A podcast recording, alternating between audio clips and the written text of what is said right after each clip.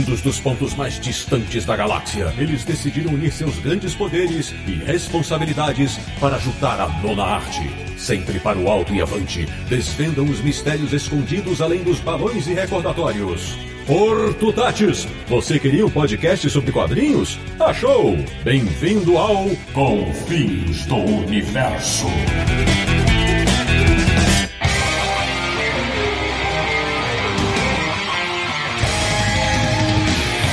Bem-vindo, bem-vindo! Está começando mais uma edição de Confins Universo, o podcast sobre quadrinhos que adora futebol, voleibol e tênis de mesa. Ou ping-pong, se você preferir. Que é o podcast do Universo HQ, o site que tem um Death Note na sua galeria de troféus. www.universohq.com. E o programa de hoje vai contar a história de uma das principais editoras de quadrinhos do Brasil. Eu sou o Sidney Guzman, falo de São Paulo e adoraria dar umas voltas pelas ruas de Nelton. Mas não ia poder ser de moto, pois eu não sei andar nem de bicicleta. De Petrópolis, no Rio de Janeiro, um cara que sempre sonhou em ter um Eva para chamar de seu. Samir Naliato. Sou calmo como Buda, mas às vezes parto para cima como um cavaleiro. Olha! Agora abrindo nosso time de convidados falando da capital paulista, uma mulher que nem que tivesse um diário do futuro poderia imaginar o quanto a sua editora se transformaria. Marina Shoji, muito bem-vinda. Olá, pessoal. Boa noite, Sidney, Samir. Obrigada pelo convite. É um prazer estar aqui com vocês hoje para contar um pouquinho da nossa história. E de verdade,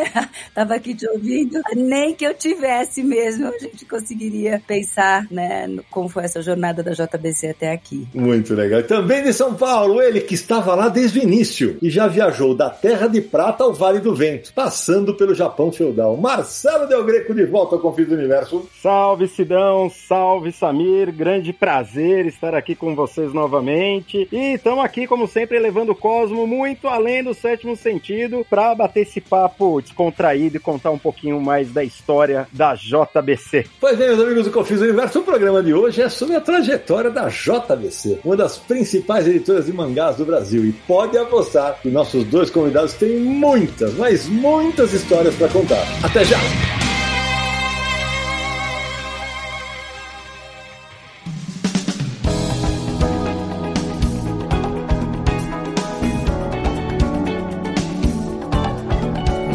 Samir Naliato, antes de começarmos mais um programa daqueles especiais sobre editoras, aqueles contatos iniciais para quem quer nos apoiar no Catarse. É muito simples apoiar a gente, Sidão. Olha só, você que está ouvindo, se está começando a ouvir Confins do Universo por esse episódio, acesse lá catarse.me barra Universo HQ. Quem nos ouve há mais tempo já sabe, tá careca de saber. Catarse é a nossa campanha de financiamento coletivo que permite que a gente continue com esse podcast já há sete anos falando de quadrinhos e assuntos relacionados na internet, na podosfera brasileira. Acesse lá catarse.me barra Universo HQ. Veja os planos disponíveis, veja as recompensas programadas, torne-se um apoiador. O plano mais baratinho, cinco reais. A partir de cinco reais você já dá aquela força esperta pra gente e nos ajuda muito. Então acesse lá e se torne um confinalta. É isso aí. Samir, também tem como recompensa, né, citar o nome dos nossos apoiadores para ser eternizado aqui no nosso programa, né? Mas é claro, a gente deixa aqui eternizado o nome dos nossos apoiadores para toda a podosfera brasileira e mundial. Então, nesse programa fica aqui os agradecimentos para Francisco de Barros Cruzeira, Luiz Felipe Souza da Silva, Jair Cardoso de Melo, Lipe Dias e Carlos Eduardo Casado Braga. Muito obrigado, pessoal. Muito obrigado a todos os nossos apoiadores. E além dos nossos apoiadores, lembrar da Comic Boom. Comic Boom, loja de quadrinhos de São Paulo, que fica na rua Tijuco Preto, número 361, no Tatuapé Passe lá para conhecer a loja, caso você ainda não conheça. Pela internet, comicboom.com.br, eles enviam para todo o Brasil e o frete é grátis em compras a partir de 249 reais. Além disso, pré-vendas sempre com 30% de desconto e os lançamentos durante o primeiro mês na loja, 20% de desconto. E como não bastasse tudo isso, mais desconto para você com os cashbacks. É isso mesmo. Cada compra no site da Comic Boom gera um cashback de 15% do valor da compra para você usar futuramente. Então é promoção que não acaba mais na Comic Boom. Visite comicboom.com.br ou vá até a loja. É isso aí. Bom, agora vamos começar o nosso papo, Samir. Explica para de repente a pessoa caiu hoje no Confins do Universo. Explica para quem está nos ouvindo essa série que a gente começou há algum, alguns anos e a gente vem falando de diversas editoras. É, na verdade, tem um ano e meio mais ou menos que a gente começou essa série, né? Porque a gente falou, poxa, como que seria legal legal falar um pouco sobre as editoras, né? contar as histórias das editoras, os bastidores, as curiosidades, né? Como que elas começaram, cresceram e estão aí no mercado até hoje. Então, a gente começou em 2021, no primeiro semestre, com um especial sobre a Devir, né? A Devir estava comemorando 30 anos na época. Verdade, verdade. E de lá pra cá a gente fez sobre a Ebal, que foi, nossa, uma grande editora de quadrinhos no Brasil, décadas de 60, 70, até início, início de 80. A gente falou sobre a Grafipar também, que teve muita curiosidade, muito, um programa muito bom. Sobre a RGE, a atual Globo, né? Então a gente contou sobre as origens da RGE,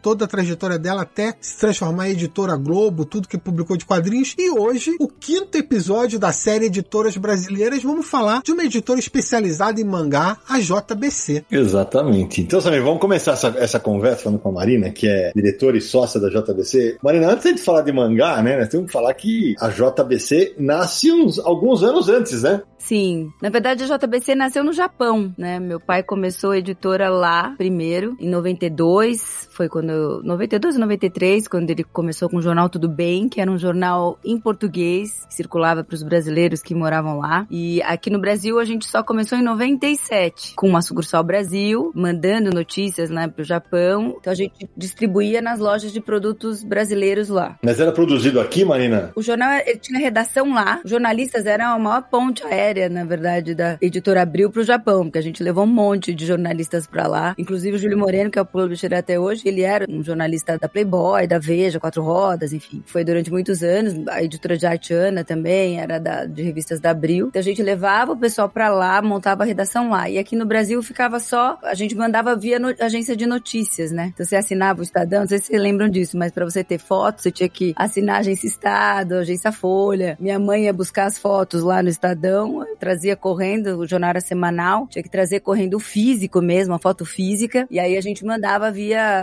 na época chamava OCS, que era o FedEx, né? Então as fotos iam físicas lá pro Japão. E aí montava a página de Brasil, a Luzia fazia esportes e a página de notícias daqui, enfim, política, tudo que era Brasil a gente fazia por aqui. E depois também lançando os produtos aqui, como a gente começou com a revista Made Japan, não sei se vocês lembram, se vocês conheciam. Lembro. Foi uma revista que circulou 12 anos em bancas e, e foi por conta da Made Japan, né, da, de algumas das capas que tinham cultura pop japonesa, que a gente percebeu que existia um mercado e eu acho que foi o que chamou também o Marcelo, a atenção do Marcelo Del Greco, que acabou vindo pra JBC por conta de uma capa, acho que é do Ultraman, né, Marcelo? Foi, na verdade, uma antes do Ultraman, foi uma capa dos animes clássicos, que eu lembro que o Nelsinho ligou para mim, a gente obviamente não se conhecia. Quem era o Nelsinho? O Nelsinho, Mari, ele era editor do jornal e da Made na época. Ele era editor é, do jornal e da Made Japan, aqui no Brasil. Nelson, ele era o Watanabe? Ele que era o Watanabe? Ou eu tô confundindo os Nelsons? Mas ele já quer demais de mim, né? Desculpa, Nelsinho. É que todo mundo chamava ele de Nelsinho. Pois é, mas, mas era o Nelsinho. É importante que era o Nelsinho. É, e ele entrou em contato comigo e com o Alexandre Nagado, também conhecido como Nagado, para arrumar imagens, que era, a gente tá falando de uma época que praticamente não tinha internet, né? Então, você ter um scanner já na redação era algo, assim, fantástico, né? Você já estava anos luz à frente dos concorrentes. E aí ele estava procurando exatamente material para ilustrar uma matéria de capa, era uma capa laranja, até o fundo laranja, assim, fizeram uma composição. Aí tinha uma imagem do Speed Racer, da Princesa do Cavaleiro. Mas eu já conhecia a Made Japan de renome. O nome Made Japan sempre foi muito forte, né? Assim, principalmente se tratando em cultura japonesa. Tanto que eu acabo indo lá na JBC por conta da Made Japan, né? Porque eu sabia que existia a revista e me indicaram para falar lá com o pessoal, com a Marina, com o Júlio, com o Flávio, com o Lúcio, né? Na época, Lúcio Flávio também. E assim que eu acabo indo lá pra JBC. E, Marina, uma, uma coisa que tem muito leitor mais novo talvez não saiba. O que significa JBC? Ah, pois é, né? Sempre que eu falo, as pessoas ficam surpresas. Mas JBC é Japan Brasil Communication, que na verdade era o propósito da empresa, né? Aproximar Uhum. os países através da leitura. Esse era o propósito do meu pai desde o início e, e continua sendo até hoje. Deixa eu só me corrigir aqui, Guzman, que se minha irmã estiver ouvindo isso, ela vai me, vai me vai brigar comigo. A gente começou a sucursar no Brasil em 95. A revista foi em 97, mas o Brasil a gente completou 27 anos esse ano. Então foi em 95, em março de 95. E você falou do seu pai, me ajuda se eu pronunciar errado, hein? É o Masakatsu Shoji. Isso, Masakazu Shoji. Ah, é. Exatamente. Aí o Nelsinho, vocês tinham razão, é Nelson Watanabe mesmo.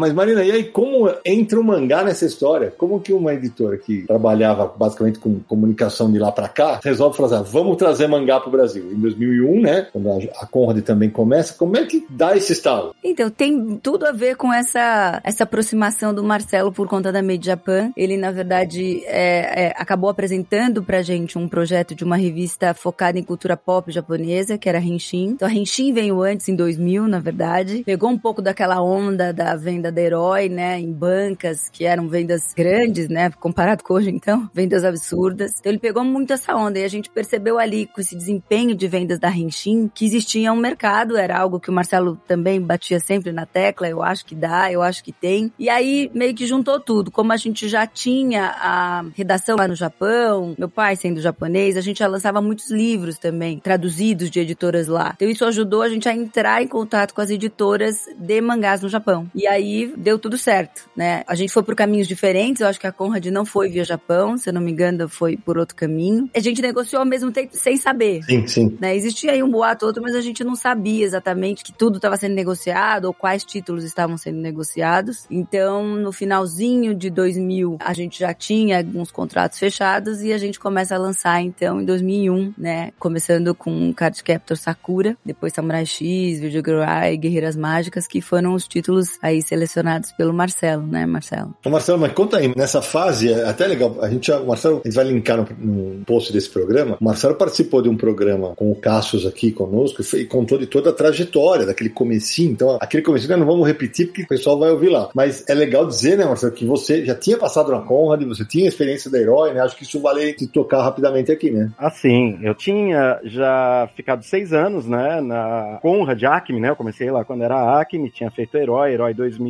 a Pokémon Clube, Nintendo World, aí eu tava com um projeto, quando eu saí de lá, que era o Ultraman Tiga, eu tava com os direitos do Ultraman Tiga, tava trabalhando televisão, licenciamento, e a primeira coisa que eu ofereci lá na JBC, que indicaram, foi exatamente levar o Ultraman Tiga, porque já tinha tudo a ver, então a gente ia fazer uma revista oficial de Ultraman, na JBC que ia ser a Ultraman World. Chegou até a ser licenciada. Se a série não tivesse saído do ar, a gente teria prosseguido com isso. Só que aí dentro da JBC já existia também um desejo, uma vontade de começar a trabalhar com mangá. Então a gente começou primeiro pela Henshin, que era um mercado que eu já conhecia, e também a JBC já tinha um know-how, já tinha um conhecimento de banca, distribuição, gráfica. Então a gente começou Henshin e Matinê, as duas revistas juntas. Aí as duas praticamente estouraram juntos, porque eu costumo dizer, da mesma forma que a Herói está para Cavaleiros do Zodíaco, a Henshin está para Dragon Ball Z, né? Então a Henshin naquele momento virou a principal revista de animes, mangás, tokusatsu e dubladores. E aí quando eu chego na JBC e descubro que tinha redação no Japão, eu lembro das conversas com a Marina, com o Júlio, com a Luzia. Gente, é só atravessar a rua e ir lá licenciar os mangás, as coisas. É, na teoria é mais fácil conversar, né? Não, mas tudo tem um tempo, né? Não dava para você já bater lá na porta das editoras é, sem apresentar. Tinha Made Japan, né? Mas você tinha que apresentar um volume maior, que foi essa fase aí das negociações, né? É, a gente só conseguiu chegar nas editoras porque a gente já licenciava livros, né? Esses livros de culinária, ikebana, tudo. É um mercado meio fechado de quem indica. Por isso que eu falei, tudo meio que casou para dar certo para trazer o mangá, porque a gente já tinha então essa experiência de licenciamento de livros. E aí então o departamento de livros apresentou a gente pro departamento de mangás. Olha, eles pagam royalty direitinho, eles são do outro lado do mundo, porque a gente tá falando de uma época que não tinha internet com essa facilidade que tem hoje, né? E, e no Brasil não tinha mangá sendo publicado normalmente, né? Ainda não, ainda não. E a internet ainda tava tá, bem incipiente ainda, né? Totalmente. Não, era tudo fax, tudo por fax. Para vocês terem ideia, pra gente fazer essa transmissão que eu falei de arquivos do jornal pro Japão, que a gente fazia no Brasil, a gente tinha que fazer via modem. Então era uma transmissão de arquivos que demorava 8 horas, às vezes 10 horas. Era um absurdo, assim. Era feito todo domingo, minha irmã tinha que estar lá todo domingo transmitindo arquivos pro Japão via modem. Eram contas de telefone absurdas, assim. Então é uma época que eu acho que as pessoas nem imaginam hoje em dia que existiu, né? As dificuldades que a gente tinha de fazer transmissão de arquivo ou de mandar, enfim, arquivos pro Japão. Por isso que eu falei, você mandar um arquivo,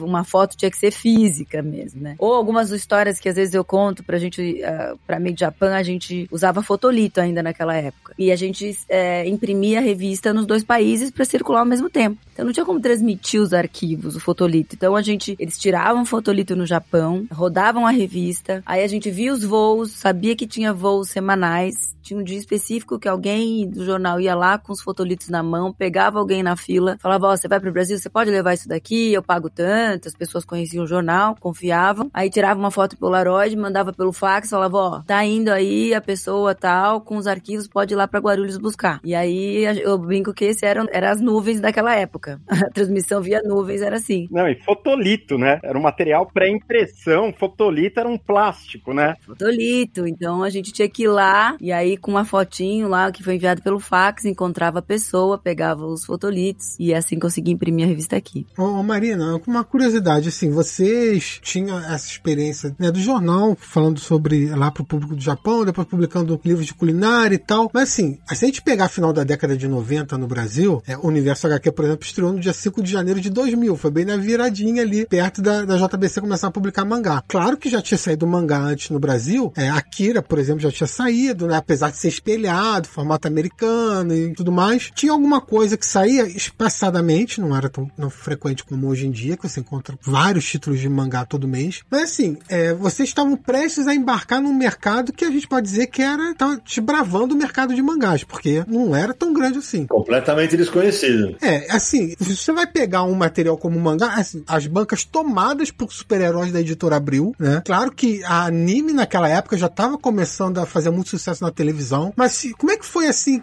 na parte empresarial da editora? Ó, a gente vai entrar num nicho novo. Como é que a gente vai abordar isso? Quais foram as preocupações de organizar tudo isso, se ia dar certo ou não? E eu acrescento, Marina, perguntando o seguinte, porque naquele começo havia toda uma, uma aura de medo. Ó, oh, nunca vai se ler no sentido oriental no Brasil. Vários jornalistas, as pessoas, não, não vai dar certo nunca. E aí vem o Marcelo e conta.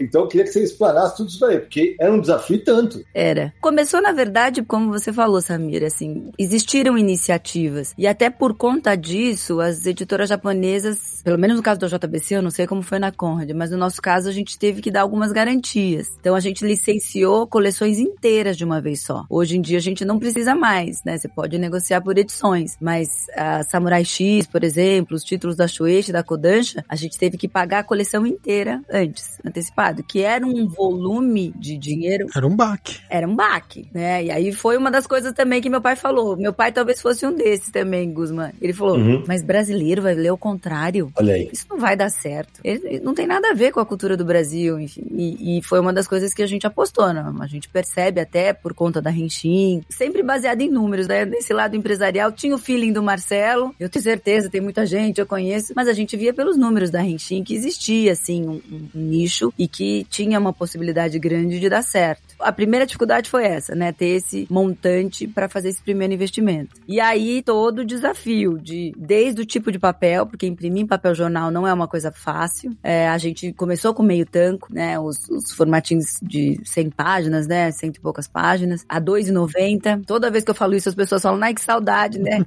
Quadrinho a 2,90. É. Mas eu acho que foi um dos fatores principais, assim, de sucesso do mangá na época, porque os quadrinhos que existiam, eles estavam a R$19,90, se não me engano, foi uma época que a Abril começou a fazer uns, uns, uns valores maiores. É, eram os prêmios. Eram os prêmios de R$10,90 na época. É, os prêmios eram R$9,90. É, é, é. Era 10 reais. E era considerado caro, né? Era 10 dólares, né, na época. 10 dólares. Era a época do real, um por um com dólar. E a gente entra com quadrinho a 2,90, né? A 3,90, não lembro. A Conrad também tinha essa faixa de preço. Mas então, isso ajudou demais com capilaridade de bancas, então, a disseminar o quadrinho e tinha animes na época. Então, eu acho que isso também ah, foi importante porque o, o, a pessoa que assistia conseguia ver na banca o mesmo personagem que ela via na TV. Isso ajudou bastante também. Mas, assim, para convencer as bancas ah, na época de NAP, a gente começou pela DINAP, na, depois que a gente mudou para Fernando Quinalha, a DINAP também falou: isso não vai dar certo. Preto e branco, as pessoas vão achar que é para pintar. Ao contrário, é muito. Ninguém vai entender isso. Não, até por isso a gente não pegou offset, o papel offset, que dava mais impressão ainda na época. Que era de colorir, né? Hoje é diferente, mas na época, era o que você tinha mais próximo, era as revistinhas de colorir, né? Era tudo em offset bem branco. E mais, né, Marcelo? Porque, além de tudo, o formato dos primeiros mangás da JVC era menor do que o gibi da Mônica. Era menor. É, era o formato mais próximo do japonês, né? Isso, eu imagino que era na época para distribuidora, para Dinap, assim, imagina, isso daí é tamanho de, de revistinha de bolso. Nossa, deve ter sido um caos, cara. Era pocket, né? Era o termo na época era pocket. Era um pocket, é. é. Olha só, a gente está em 2022, já tem mais de duas décadas publicando mangá né, no Brasil regularmente. Semana passada eu fui na banca e ainda estavam expondo os mangás com a quarta capa pra frente, porque a ordem de leitura no Brasil é né, da esquerda pra direita. Então, em vez de estar mostrando a capa, tava mostrando a quarta capa. Foi uma luta, né? E isso a gente também trabalhou muito com a DINAP. Existia um informativo que eles faziam, que era informe do jornaleiro, e a gente investiu pra caramba nesses informativos, explicando o que era o mangá, qual era a ordem de leitura, como que tinha que expor na banca. Foi muito difícil encontrar um espaço como, né, assim, como tem hoje, porque tem uma área dos mangás, né? Naquela época era na lateral, sempre embaixo tinha ali o, o espacinho dos mangás, hoje o volume ocupa muito mais espaço, mas na época a gente foi encontrando, né, os caminhos para conseguir dar destaque pro produto e uma das, um dos motivos também que a gente decidiu lançar quatro títulos de uma vez só, para isso não ficar perdido na banca. Então a gente começa, a ideia era começar com dois, que eu acho que a Conrad acho que tava com dois, e aí a gente falou, então vamos colocar na sequência foram quatro, né, para conseguir ter destaque e ter volume. Mas a gráfica também sofreu demais, gente. Todo mundo assim sofreu. Teve que ter uma adaptação lá razoável, né? A imposição ao contrário, imposição ao contrário, porque né, ninguém estava acostumado com isso, era PageMaker, sei lá, naquela época era muito difícil. E era fotolito ainda também. A cola era difícil para entender como que ia funcionar o papel jornal com cola e papel cartão. Então, assim, foi um grande aprendizado.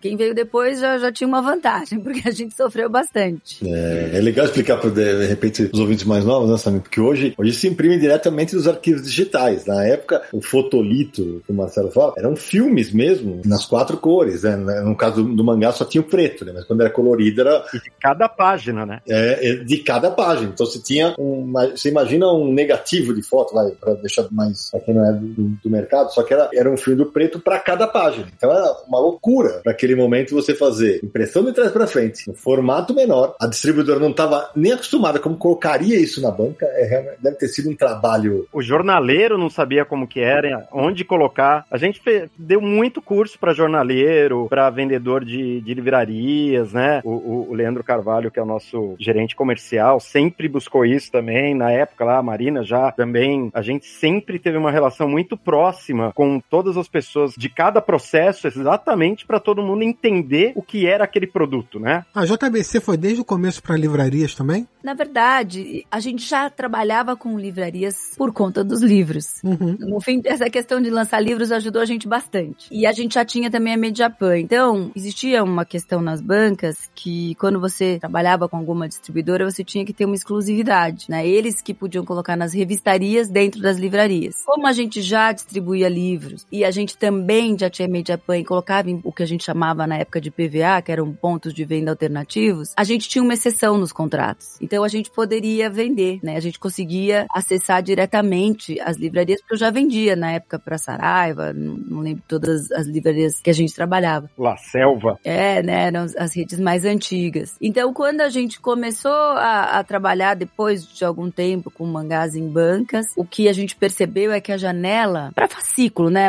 As distribuidoras chamavam mangá de fascículo, porque é aquela história de você vender a primeira, tem uma queda na segunda, e depois tem que achar a edição ou a, tiragem perfeita para você criar um equilíbrio. Mas a janela de exposição para mangá em bancas, ela na verdade é muito curta, se você for pensar, né? Eu tô dizendo que você fica 30 dias e aí depois, 30 no máximo, 60, você tem que recolher uma edição para pôr outra. Senão a banca ficaria lotada, né, de edições é, de mangás. Então, esse foi um dos grandes motivos que a gente começou a pensar em colocar o mangá em livraria, porque ali você conseguiria colocar edições anteriores.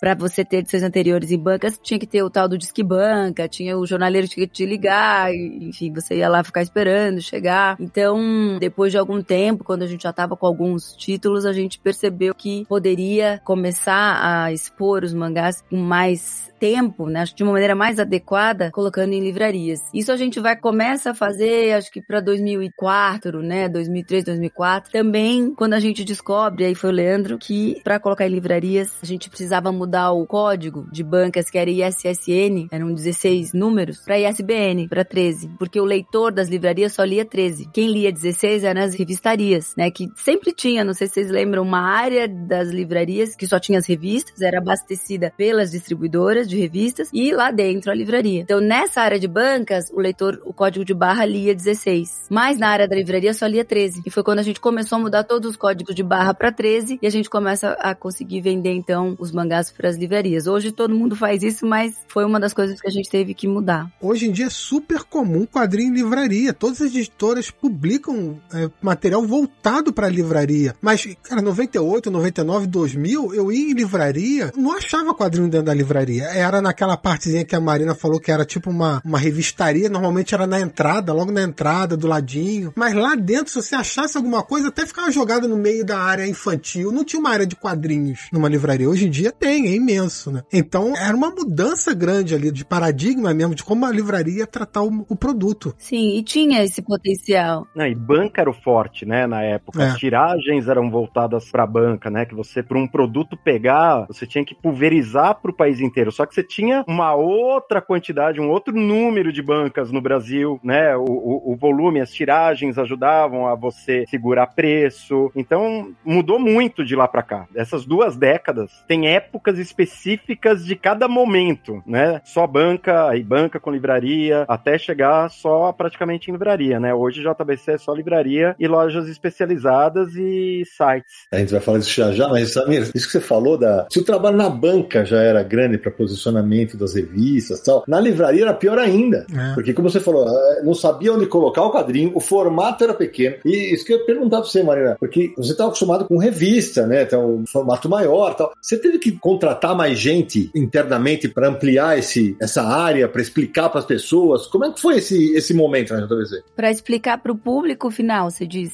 Não só público final, mas para as bancas e livrarias, né? Sim, aí a, a equipe, na verdade, que já era a equipe que vendia livros, a gente treinou essa mesma equipe pra vender mangá. E esse acho que foi o grande boom ali, quando a gente começa a conseguir é, distribuir nos dois lugares. Não eram todos os títulos, né? Foi um aprendizado. Mas assim, é interessante quando você olha pra essa história, né? E essa mudança que foi acontecendo de maneira gradativa, a gente vai entendendo também que o formato de impressão também muda de acordo com o, o canal de distribuição. Então, quando a gente pensava em banca, você está pensando num produto que tem uma tiragem muito alta para você ter uma capilaridade maior. Tinha uma questão em bancas também que para você vender um, você tinha que expor cinco, né? Essa todo todo mundo sabia que para vender um você tinha que ter pelo menos cinco ali expostos. Então era um volume muito grande, mas uma venda que não era assim tão interessante pensando em rentabilidade, né? E aí para você ter uma quantidade muito maior, o formato de impressão era em rotativa, as gráficas eram as gráficas. Rotativa é aquelas máquinas enormes e a- o papel entra em rolo. Então o volume é muito grande. Então o papel jornal era um papel interessante para esse volume muito grande, porque se perde muito, né, para acerto de máquina em, em rotativa. E o papel era um pouco mais barato. Quando você começa a fazer produtos voltados para livraria, você já não precisa mais dessa conta 5 para 1, né? Você tem ali, por mais que seja um pouco mais difícil a exposição, você tem um, um lugar específico para colocar os seus livros, você não precisa colocar esse volume tão grande, até porque é- o número de livrarias também não é tão grande. Então você já começa a pensar num produto com valor agregado maior, e aí o formato de impressão então não combina mais tanto com rotativa. Você pode fazer em offset tiragens menores, unitário fica obviamente maior, mas um preço maior de capa para um produto com valor agregado eh, maior combina com livraria. Então você vê essa mudança, né, até no formato do produto e na forma de vender também, se adequando para o canal de distribuição, né? A gente acompanhou isso tudo. Então essa esse meio caminho entre colocar o produto em banca, depois colocar em livraria, aí a gente percebe, nossa, esse produto para livraria, em papel jornal, ele voltava de banca muito destruído, né? O encalhe era era algo assim de cortar o coração. Tinha muita perda. Era uma perda muito grande Tinha que jogar fora, né? tem que jogar fora, né? Você já contava com isso. Aí a, a gente começou a perceber que, ah, então em vez de mandar pra banca, vamos separar uma parte e mandar pra livrarias? Mas quando tinha que repor, vinham esses super mangás danificados, né? E aí o público começa também a ficar mais exigente. Ah, eu não quero mais um produto que tá rasgado, que tá riscado, que tá amarelado. Então toda essa mudança de formato de produto se adequou ao canal de distribuição e também à exigência do público, né? Então foi uma mudança gradativa, que é interessante de olhar assim na linha do tempo, você olha pra trás, você vê isso acontecendo tudo ao mesmo tempo. Marina, Marcelo, me fala uma coisa. A gente, claro, vai focar mais nos mangás, tal, mas eu queria, é de curiosidade mesmo. As publicações, ah, que já, as revistas que vocês tinham, e depois eu lembro que teve a, eu não sei se, se fala gam, Gambaré, né? Teve a Gambaré, teve a hashtag, que foi inclusive premiada, né, tal. Essas revistas, elas acabaram, como é que estão hoje? As revistas físicas, sim, acabaram. E também meio que foi muito por conta do que aconteceu com a tecnologia, né? Quando você tinha, na época, uma Made in Japan que não existia internet, a Made in Japan era talvez a única maneira, uma das poucas maneiras de se conhecer o Japão, né? Era, na verdade, não só o Japão, acho que as revistas em geral eram essas vitrines, né, para esses conteúdos diferentes. Com a internet tudo isso meio que se perdeu, né? Era muito mais fácil acessar aí as páginas ou as sites e, e conhecer. Então a gente foi percebendo essa diminuição de venda, enfim, de procura para as revistas. A Gambare foi uma revista que circulou só no Japão, junto com o jornal Tudo Bem. Era uma revista voltada para os anúncios de trabalho, né? Os brasileiros no Japão, não sei se, se todo mundo sabe, mas esse movimento, né, de decassegues, que eram como eles eram chamados, eram basicamente voltados para pessoas que iam trabalhar no setor primário, né, em fábricas. Então, essa questão de ter anúncios de emprego era muito importante no jornal. E aí a gente tinha uma revista que era focada exclusivamente em conteúdo para as pessoas que estavam trabalhando e para anúncios de emprego. E aí, com a crise de 2008, o Japão, na verdade, basicamente ficou sem empregos, sem ofertas, e isso contribuiu para a gente acabar nem tendo mais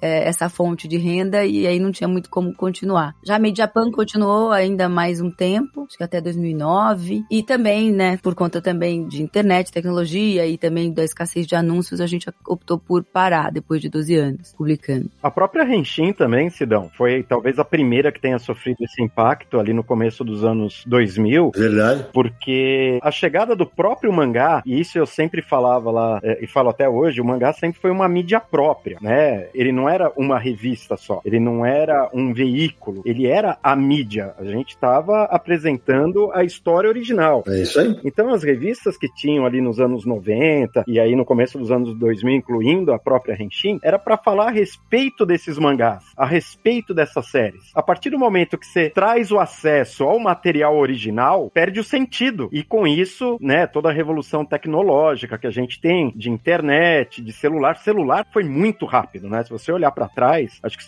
celular atropelou até computador. Foi uma evolução muito, muito rápida. Então você tinha acesso, como diria o Dr. Octopus em Homem-Aranha 2, né? né? O poder do sol, né? O poder na palma da mão, literalmente. É, verdade. E, e uma, uma coisa maluca que eu tava pensando aqui, Samir, é porque a gente tem, sei lá, quantos exemplos de editoras que eram editoras de revistas, de livros e incorporaram quadrinhos na sua, na sua grade, mas eu tô, eu tô tentando lembrar alguma que era nesses moldes e que hoje é só de quadrinhos, como é a JVC, cara. Para pra pensar, é, Abril parou, Globo parou, a JVC, ela virou uma editora só de quadrinhos, cara. Isso é... Só de mangá. É, é só de mangá, né? É, é. Sem parar. 22 anos sem parar. Na verdade, eu sei que hoje vocês fazem livros e o caramba, mas assim, o foco foi, né? Isso é muito interessante. É, tem as novels, né? É, então, exatamente. Tem as novels, é. A gente nunca parou, né, de fazer os livros. É que por conta da demanda por mangá, você acaba fazendo uma escolha, né? E era o volume de títulos. Eu tava vendo agora, a gente lançou só esse ano mais 140, quase 150 edições de mangás. Isso dá quase um milhão e meio de exemplares, assim. Então você acaba escolhendo mesmo onde focar. Mas a gente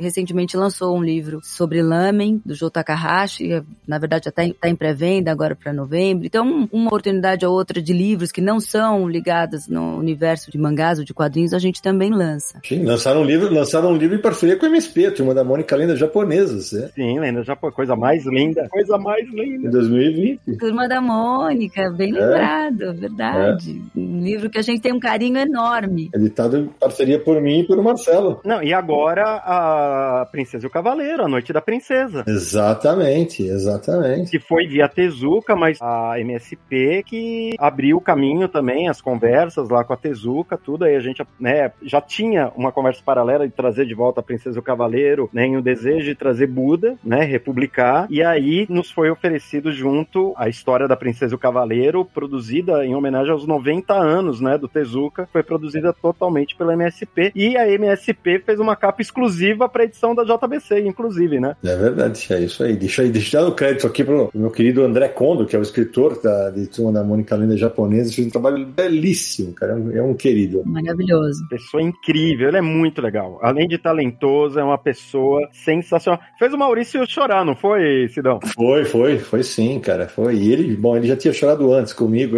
quando ele falou que ele era muito fã do Maurício. Foi muito legal. Mas, Sidão, foi uma choradeira lá quando a gente viu. Até o seu show de, não foi, Mari? Ficou emocionada. É porque ele sempre quis fazer algum projeto com o Maurício, era um, um sonho que ele tinha. E a gente tentou, hein, Sidão? Demorou, mas saiu. Foi, foi, mas saiu, olha aí. Eu lembro quando a gente levou o Death Note lá pro Maurício, que ele tava louco pra ler.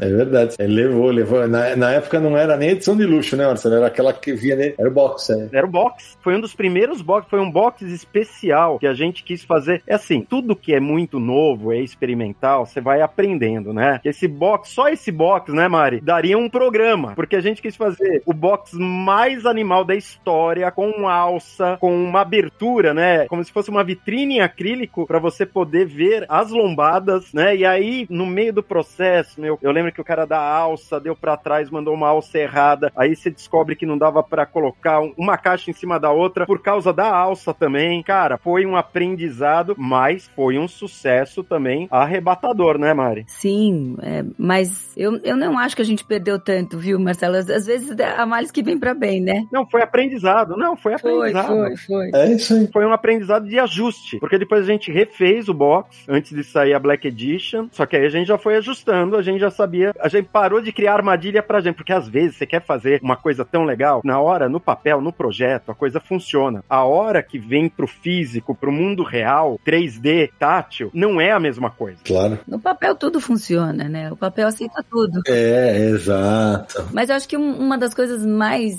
assim importantes em toda a trajetória que a gente teve e, e continua é você saber aceitar que se não ficar do jeito que você gostaria, que você queria, pode ficar ainda melhor, né? Eu a gente tem aceitado muito isso. Às vezes essa história de ficar querendo inventar, vamos fazer uma capa com isso, com aquilo, com aquilo. Não necessariamente isso funciona também para um livro, né? Para um quadrinho, enfim. Então a gente também tem que conseguir entender que a gente tem alguns problemas com recursos, né? Principalmente acabamento aqui no Brasil. Porque você vê um quadrinho no Japão, eu tô falando tudo isso porque a gente recebe os originais do Japão. Sim. Aí vem um com uma capa em papel vegetal e uma, uma coisa que brilha. E você vai fazer um negócio desse no Brasil, vai ficar. Primeiro vai ficar carésimo, porque esses recursos aqui não são, não é a mesma coisa que tem lá, né? E talvez não valha tanto a pena. Talvez o, o leitor nem, nem vá reconhecer como algo tão importante. Então, muitas vezes a gente também tem que entender isso e aceitar, né? Marcelo, quantas e quantas vezes? Até sair essa capa do Jundito aí, demorou acho que uns 15 anos que ele tá pedindo uma capa. uma capa que brilha no escuro. Primeira capa que brilha. 20 anos enchendo o saco lá, perturbando. Eu quero uma capa que brilha no escuro. Aparecia uma capa lá que dava pra. Gente, vamos colocar. Só que tem toda uma evolução da tecnologia também, né? Porque antigamente era muito, muito, muito caro. Hoje, coube dentro do orçamento também, sem estourar nada, né? Que a gente também tem que pensar no leitor. Não adianta fazer o mangá mais lindo, folhado a ouro e não ter acesso, né? né? Tem que viabilizar o projeto. E aí agora, desse Junji Ito, que não é de terror, tá? É, é uma comédia, na verdade. É uma comédia macabra, digamos assim, mas é livre, é tranquilo. A gente conseguiu colocar uma capa com os detalhes da capa ali. É um, são dois gatos, né? Na verdade, que o Junji Ito tem. É uma história dele, é sobre ele e a relação dele com os dois gatos que ele tem, o Yon e o Mu. Que reza a lenda que é o quadrinho dele que vende pra caramba e olha que ele é um campeão de venda, né? É, e, e- e você vê, e é fora do gênero tradicional dele. Exatamente, que é fora do terror, é isso aí. né, fora do terror, né? Porque também a gente trazer mais um Junji Ito de terror, tal, até de repente estrategicamente pensando em mercado, em concorrência, até tá, mas não, não- não fazia muito sentido pra gente, mesmo porque a JBC nunca atropelou a franquia ou o autor alheio, né? Uhum, sim, sim. Então, a gente queria, mas queria algo diferente, algo novo, né? Que fizesse sentido pra gente também trazer. Thank you. Naquele começo dos mangás, lá em 2000, não sei se vocês podem falar ou não, qual daqueles quatro que era o campeão de venda de vocês? Porque logo em seguida, vocês vêm com um volume absurdo de títulos, né? Vocês começam a comprar título, título, título, título, título. Ah, foi cadenciado, foi cadenciado. É, mas assim, mas saiu muita coisa. Eu tô- deixa eu ver aqui, ó. Eu tô aqui com o Guia dos Quadrinhos. Não, que aí em seguida vem, vem Princesa e o Cavaleiro, Yu Yu Hakusho, Love Hina, vem a primeira versão do Gun, Isso, exatamente. Então, mas e aí naquele momento você ainda investia no formato menorzinho. e tinha Renshin ainda, quinzenal. É, é verdade. Então o que eu queria saber é o seguinte: um, a Renshin impulsionava a venda desse material ou era o contrário? Os materiais vendiam mais do que a Renshin? E dois, em que momento que, porque a gente, naquele começo dos anos 2000, estava num boom sensacional, tudo como a Marina falou, o material era mais barato, vendia muito, né? E aí a gente vai passar lá lá mais pra frente a, ter aumento de papel, vendas começarem a cair, excesso de títulos. Como é que foi o processo de adequação para os novos tempos? A Henshin vendia realmente bastante. Mas ali, quando a gente começou a lançar os mangás, as vendas já estavam diferentes também, né? Eu acho que ela vendia muito de acordo com Dragon Ball e em algum momento, não sei se as pessoas se acostumaram, mas as capas ou começaram a ficar também um pouco repetitivas. Então, assim, aquele primeiro momento já tinha passado, né? E aí os mangás acabaram também indo para um. Acho que tinha uma intersecção de públicos de quem lia Henshin e de quem lia mangá. Mas o mangá ampliou ainda mais, né? Até para as pessoas que não liam a Henshin, mas que de repente acompanhavam os dois mangás que você perguntou, né? Quais vendiam mais, que era Samurai X e Sakura. Cardcaptor Sakura, eles vendiam realmente muito. Né? Comparado com o que a gente tem hoje, eram tiragens e vendas. Ah, eram números irreais para hoje, né? Era um negócio real. Não, eram tiragens de mais de 100 mil exemplares, né? Assim, coisas que hoje em dia é muito difícil. No começo, no primeiro número, ele superou a expectativa de vocês? Super, totalmente. A gente não tinha ideia. Era uma aposta. Essa é uma história boa. Não sei se vocês podem falar, porque vocês tiveram que reimprimir, né? Porque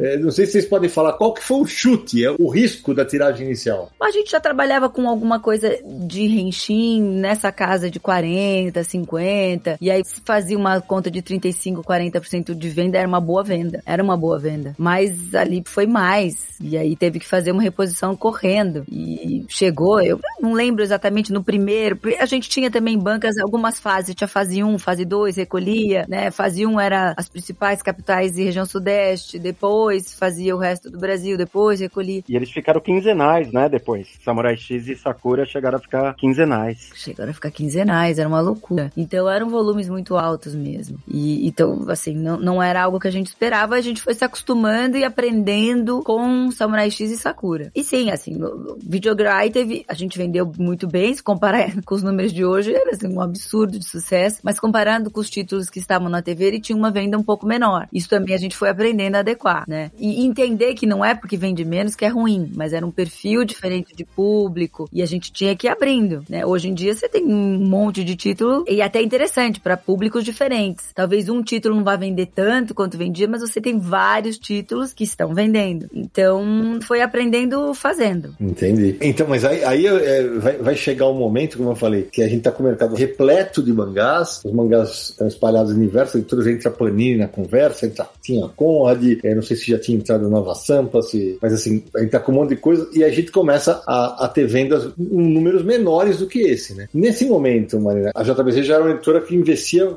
fortemente no mangá. Como é que vocês trataram a adequação de tiragem? Porque eu não sei se é nessa fase, por exemplo, Marcelo, que você sai da JBC. Não, é mais pra frente. Eu saí, eu já tinha 12 anos de JBC. Eu saio, assim, eu saio não saindo, né, Mari? Porque eu continuei fazendo Cavaleiros junto com o Cassius, o Cassius fica fixo, né? Mas eu continuei colaborando com alguns títulos enquanto na, na minha fase lá da Sampa. É, foi depois, mas quem começou, na verdade a gente lançava com a Conrad, aí a Conrad para e a Panini entra, ou, ou tem ali uma intersecção entre as duas. É, Abril tenta, Abril também tenta num determinado momento com Medabots e Beyblade. A Panini dá uma primeira beliscada com Gundam Wing, Slayer e acho que tinha mais um aí no meio. E também aquela coleção de Thundercats, G.I. Joe, né, comandos em ação. Pit Girl. Eden, não? Pit Girl e Eden. Pit Girl e Eden, né? Tanto que todos esses, eles, eu acho que Slayers eles finalizaram nessa primeira leva. Aí eles param e depois eles retomam numa, numa segunda fase, que é a fase que eles entram para valer a Conrad. Em 2007, né, Mari, que a Conrad praticamente para com o mangá. É, é, que é engraçado que a gente, eu, eu tinha uma sensação, uma impressão que a Conrad tinha ficado mais tempo, mas ela fica pouco tempo, na verdade, comparado aos outros, a JBC e até a Panini. Sim. Eu não sei exatamente o que aconteceu, mas ali com o Vagabond já, eles descontinuam as duas coleções, com o Dragon Ball, e tem uma coisa que é uma história de bastidor, o Júlio já contou isso, né? Eu acho que até a Mari já contou em algum lugar, mas é, é uma coisa que para mim me dá muito orgulho, principalmente desses primeiros 12 anos de JBC, é que uma das agências, uma das principais agências, sempre falou assim: a gente não entende, é incrível, no mundo, a única editora que chegou a ser a número um, a única que nunca parou, a única que continua até hoje e que nunca teve Dragon Ball nem Cavaleiros, que depois a gente veio a ter Cavaleiros, é a única no mundo, porque todas as outras, todas, todas que começam com Dragon Ball e Cavaleiros são imbatíveis eternamente. A JBC é um único caso no mundo, tudo bem que a gente começou com Samurai X e Sakura, que são incríveis, tão bons quanto Cavaleiros e Dragon Ball, mas você sabe o tamanho de Dragon Ball, principalmente 20 anos atrás. Você chegou a pegar a fase Dragon Ball na Conrad, não pegou? Sim, sim, sim. Sei lá. Então, você sabe, e assim, no auge de Dragon Ball no Brasil, né? Dragon Ball Z explodindo. E isso foi muito legal, uma história que realmente eu acho que deixa todos nós da JBC muito orgulhosos, porque é um caso único no mundo. Sim. Ah, Marcelo, deixa eu só corrigir uma informação aqui para deixar a informação redondinha. A Conrad chegou a lançar mangás mais pra frente porque ó, Battle Royale foi até 2011. Ainda teve um pouquinho? É, teve, teve. Mas eu acho que eles não terminaram. Náutica não termina. Não, não terminou. O cara, o dia que o episódio G, o último que saiu foi em 2015 também. É, mas aí também não era mais uma publicação regular e tal. Não, não era mensal. Ah, não, não. Já não era nem Rogério e André, né? Era IBEP já, né? Que eles foram pegando o restinho ali. Exatamente isso. É verdade que o, o episódio G eles terminaram lá o, o, o, volume 20, que é mega raro, que lançaram tipo uma mini. Só pra falar que lançou.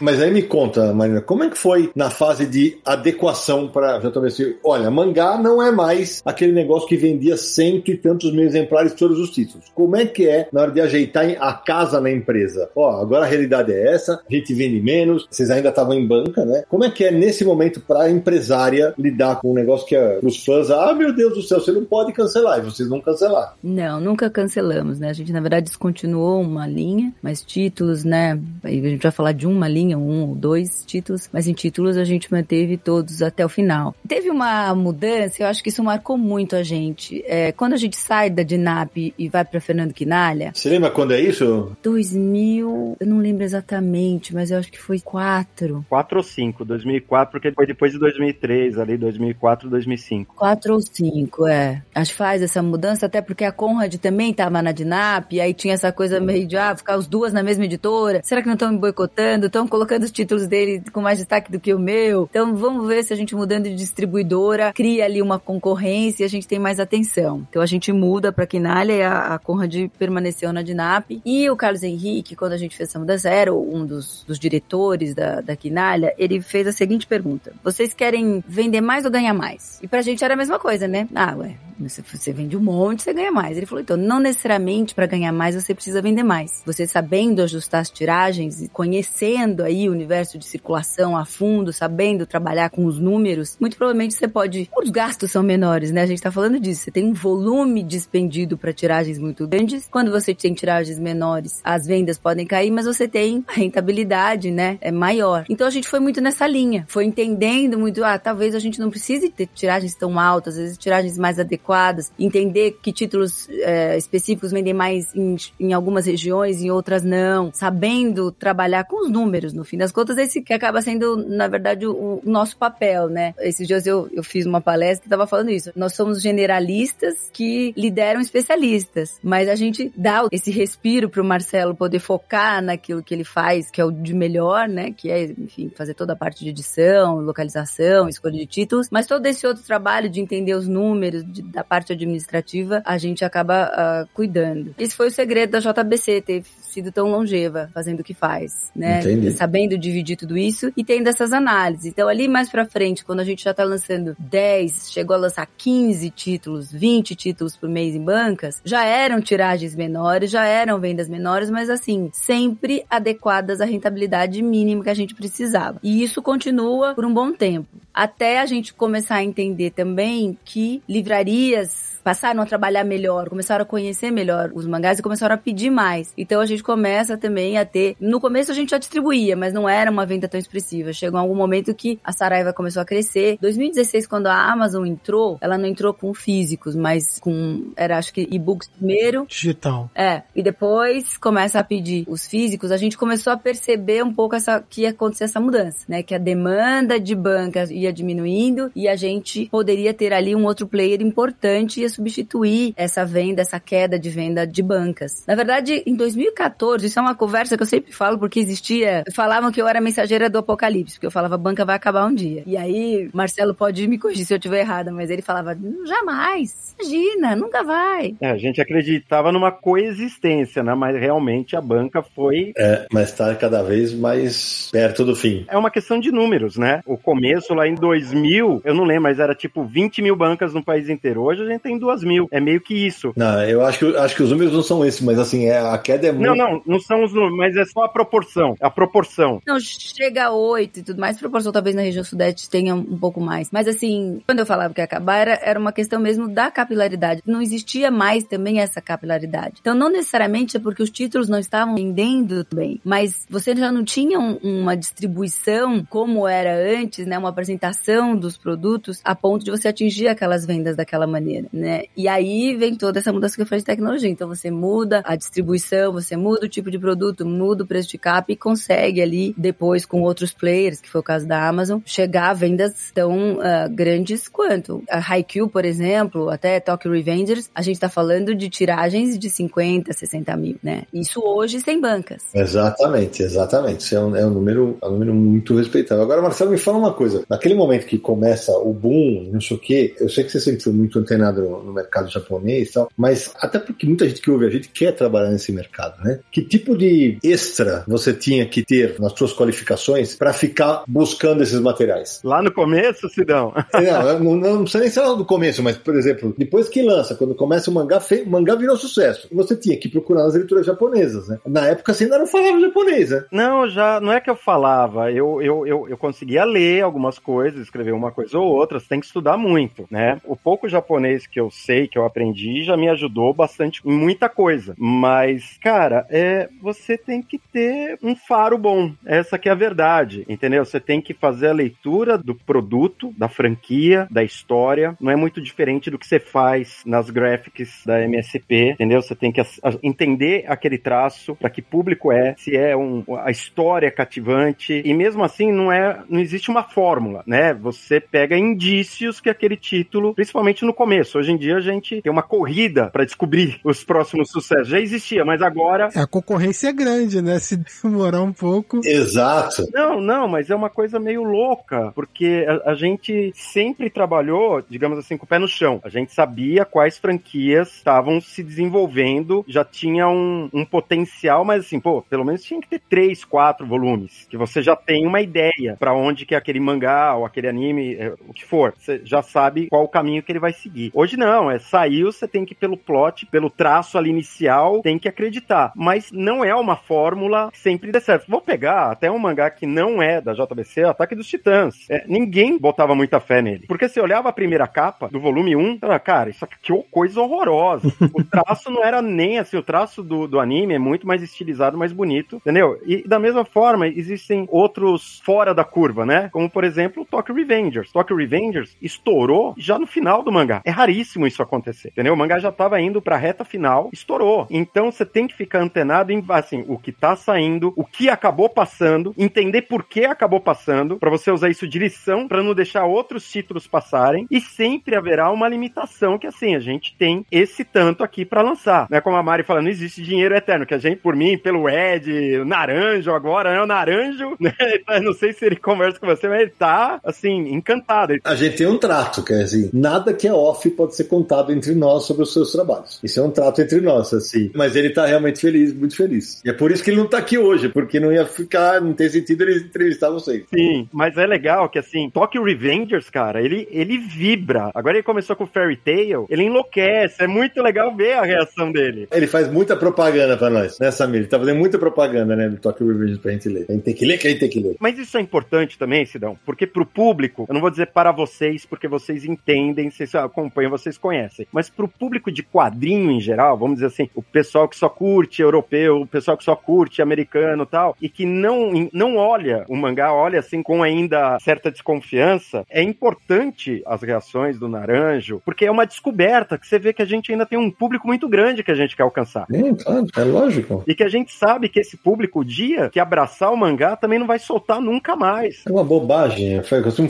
eu, eu gosto de quadrinho bom. Quadrinho bom tem em todo lugar do mundo. É isso aí. Sim. E, cara, mangá é muito legal. Os universos são muito legais. Essa questão de ter começo, meio e fim é muito importante. É por isso que a gente tem esse volume de títulos. Aí, gente, é o que você falou. É, mangá é quadrinho, gente. Quem não leu Ping Pong, Ping Pong é maravilhoso, cara. Um quadrinho sensacional. E quebra a estética do mangá. Eu ia falar uma coisa a respeito de Ping Pong e Haikyuu, né? Com isso que o Marcelo também comentou. Depois de um tempo, com tantos títulos lançados também, e 20 anos lançando mangá, as pessoas começaram a se interessar por títulos que não necessariamente são mainstream, né? Não necessariamente os shonen que fazem mais sucesso e tudo mais. O olhar ficou mais abrangente, né? Pra forma de linguagem que é o mangá. Então, quando que a gente imaginar que um mangá de ping-pong ou de vôlei, o Haikyuu vendeu, assim, muito, seria um dos best-sellers? né? Mas isso foi o tempo que trouxe. Então eu acho que também o olhar para buscar título mudou ao longo do tempo. Antes tinha um jeito de olhar, isso aqui faz sucesso, teve anime, teve não sei o que, não sei o que. E hoje você olha um mercado que fala, tá, tem esse lado do horror, tem esse lado do esporte, tem esse lado, né, do shoujo, de BL. Então assim, no fim das contas isso ampliou demais. Então a busca por novos títulos também passa por tudo isso, né? Ela também precisa passar pelas diferentes demografias ou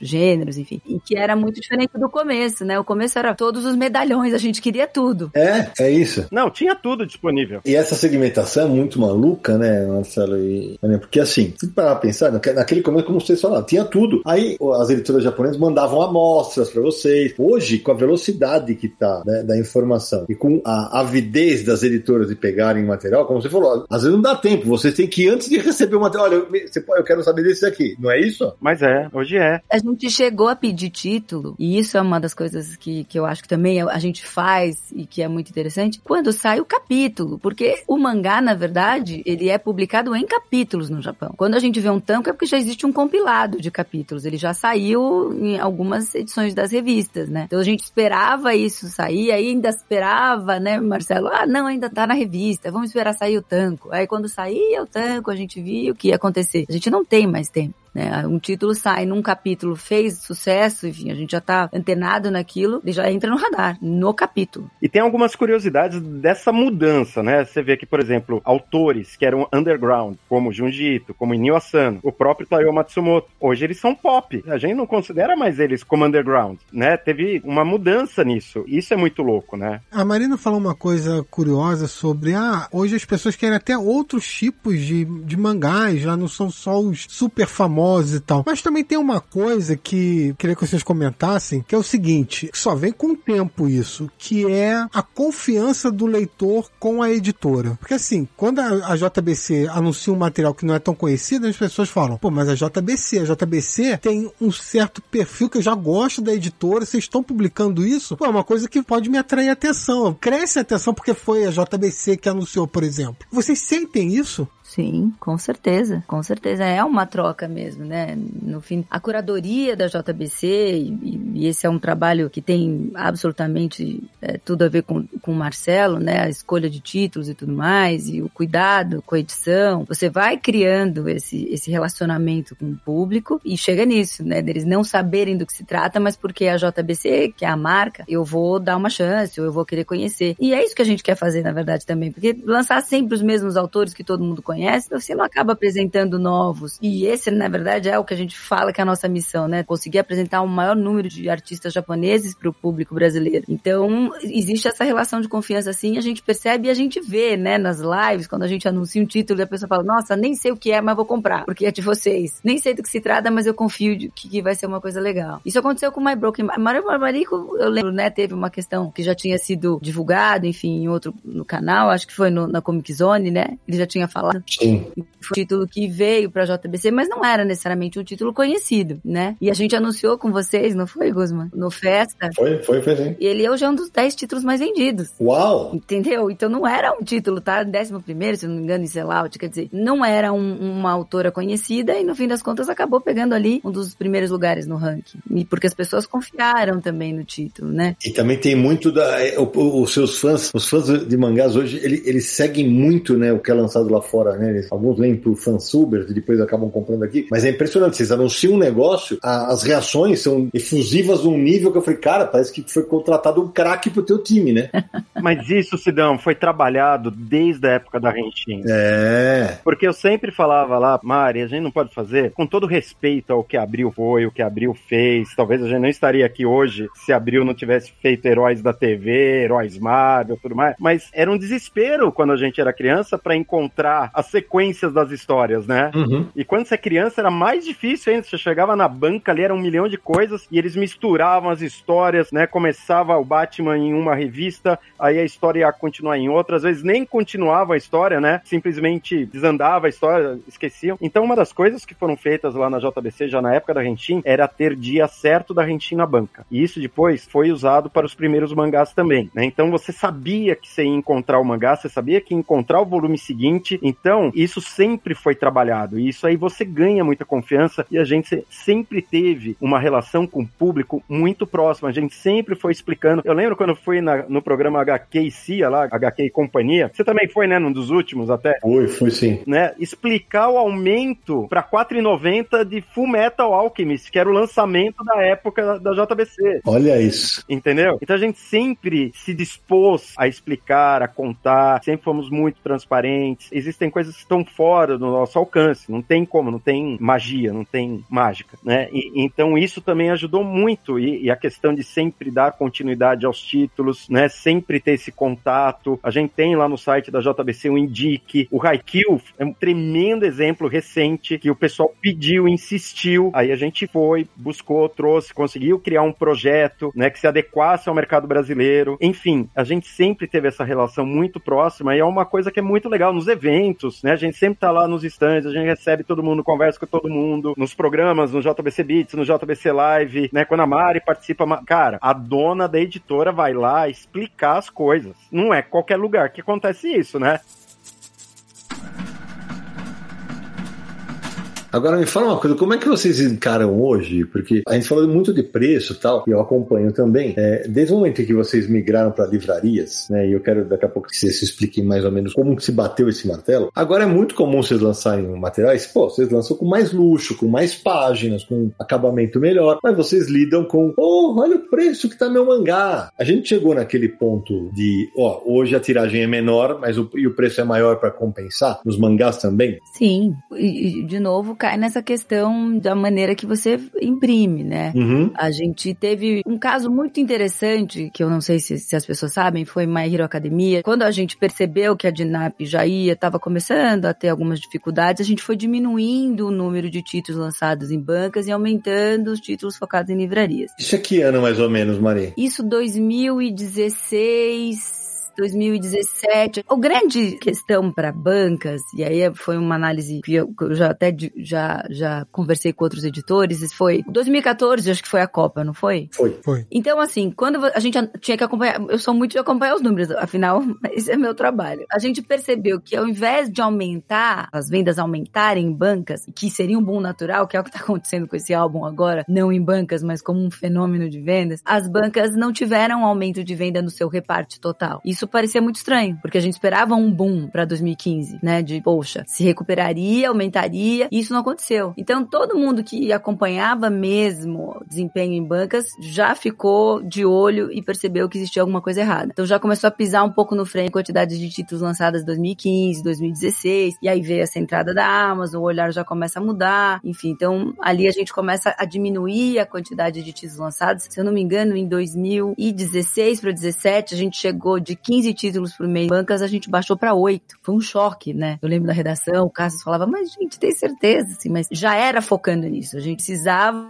adequar e você não faz isso- essa mudança de uma hora para outra. Mas alguns títulos já estavam ali em bancas performando muito bem e tinham um volume maior, que era o caso de My Academia, por exemplo. E aí em 2018, quando era já um, era um título em papel jornal, é, e por ser em papel jornal é mais barato, as tiragens eram maiores e tudo isso que eu já falei, por conta do processo de impressão. Quando em 2018 abriu entra em recuperação judicial, a gente ficou meio que sem saber o que fazer, porque você não consegue migrar uma tiragem de rotativa para escoar em livraria. É muita coisa. É, lembrando porque a distribuidora de bancas era da Abril, né? A Abril que ficava, era responsável pela distribuição. Isso. Isso, eu não mencionei mais isso. A Dinap era abril. E depois abriu compra Quinalha, não foi? Isso. Vira uma só. Exatamente. A primeiro ela compra a Quinalha, depois ela, ela entra em recuperação judicial. Então, em, recuperação judicial entrou a Abril e a A distribuidora de bancas, que era única, né, no Brasil. Isso em 2018. A gente teve uma ajuda da nossa gráfica, e falo assim, com muita gratidão, que foi, eles testaram, isso nunca tinha acontecido, o papel jornal em folhas para imprimir em máquina plana em offset, para conseguir atender tiragens menores, mas para a gente não parar com o produto e não mudar a característica do produto. E isso a Leia, né, que é a nossa pessoa que nos atende, o Caê, que é o dono da Curprint, se disponibilizaram a fazer e acabou dando super certo. Então a gente consegue colocar papel jornal em máquina plana, tiragens menores, continua com o título mesmo sem bancas. Tiveram algumas adequações, aquelas de fazer mais de uma edição ao mesmo tempo, tudo isso também se adequando a esse processo gráfico, os volumes que a gente precisava. Mas é lógico que com tiragens menores, o unitário aumenta e sim, o preço de capa acaba acompanhando tudo isso. Mas ainda assim era um produto de entrada em livraria. Eu gosto de contar isso porque às vezes fica essa impressão, ah, porque foi para livraria, o produto ficou com um papel mais caro. Não necessariamente. Nesse caso, a gente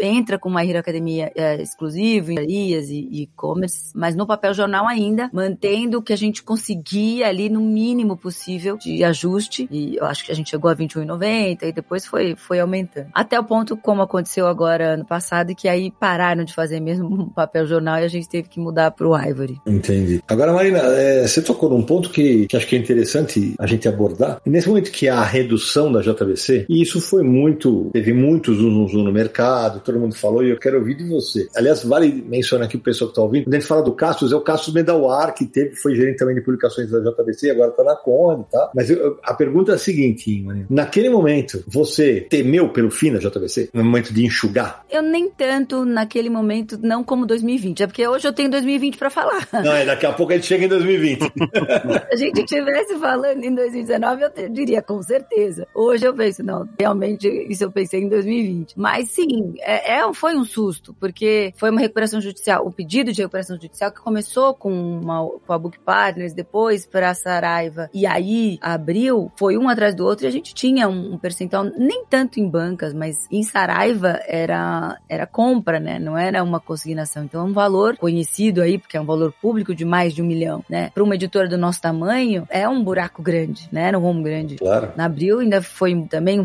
um volume importante. Foi um susto. A gente ficou ali, acho que uns dois, três meses, dois meses para. E ainda teve o, um problema que a gente ficou sem sistema, a gente teve que adaptar todo o nosso RP para esse novo formato. Então, foi um susto. O que, que é o RP, Marina? Fala pra galera que não sabe. É um sistema interno de administração de informações, de B2B, que, pra gente poder vender. A JBC distribui diretamente para os lojistas, a gente atende, eh, não é via distribuidora, embora a gente atenda distribuidoras, a gente sempre fez questão de atender diretamente a toda a nossa malha de revendedores, desde as menores lojas, as grandes livrarias, a Amazon, a gente hoje atende mais de 300 a 350 pontos de venda no Brasil inteiro. Então esse sistema, né, que era o ponto de contato dos lojistas lojistas com JBC exatamente naquele mês a gente ficou sem. Então foi um susto atrás de outro. Mas eu, eu lembro de ter ficado assim, sem conseguir entender muito por um mês o que fazer. Mas eu tinha uma sensação, até porque existia ainda pontos de venda. A Amazon estava vendendo super bem. A Amazon é com certeza um dos principais compradores, não só da JBC, mas de várias né, editoras. E, e o fato de não ser uma empresa brasileira te dá uma segurança naquele momento ainda mais, né? Era uma empresa sólida. Então a Amazon ainda estava aí. Não foi a mesma coisa como depois de 2020, que a gente não sabia nem se isso ia dar certo. Mas sim, tivemos que fazer escolhas difíceis. A redução nunca é uma escolha feliz. Uhum. Ter que desligar pessoas, ainda mais o Cassius, que até hoje, hoje sim, vai ser para sempre um colaborador muito querido. Ajudou a gente a chegar aí em patamares, né? Seja na questão de produto, de venda também importantes. Fez e vai sempre fazer parte da nossa história. Eu sempre falo, todo mundo que passa deixa um pouquinho de si e leva um pouquinho da gente. E, e é o caso do Cassius. Mas foi difícil. E, sabe,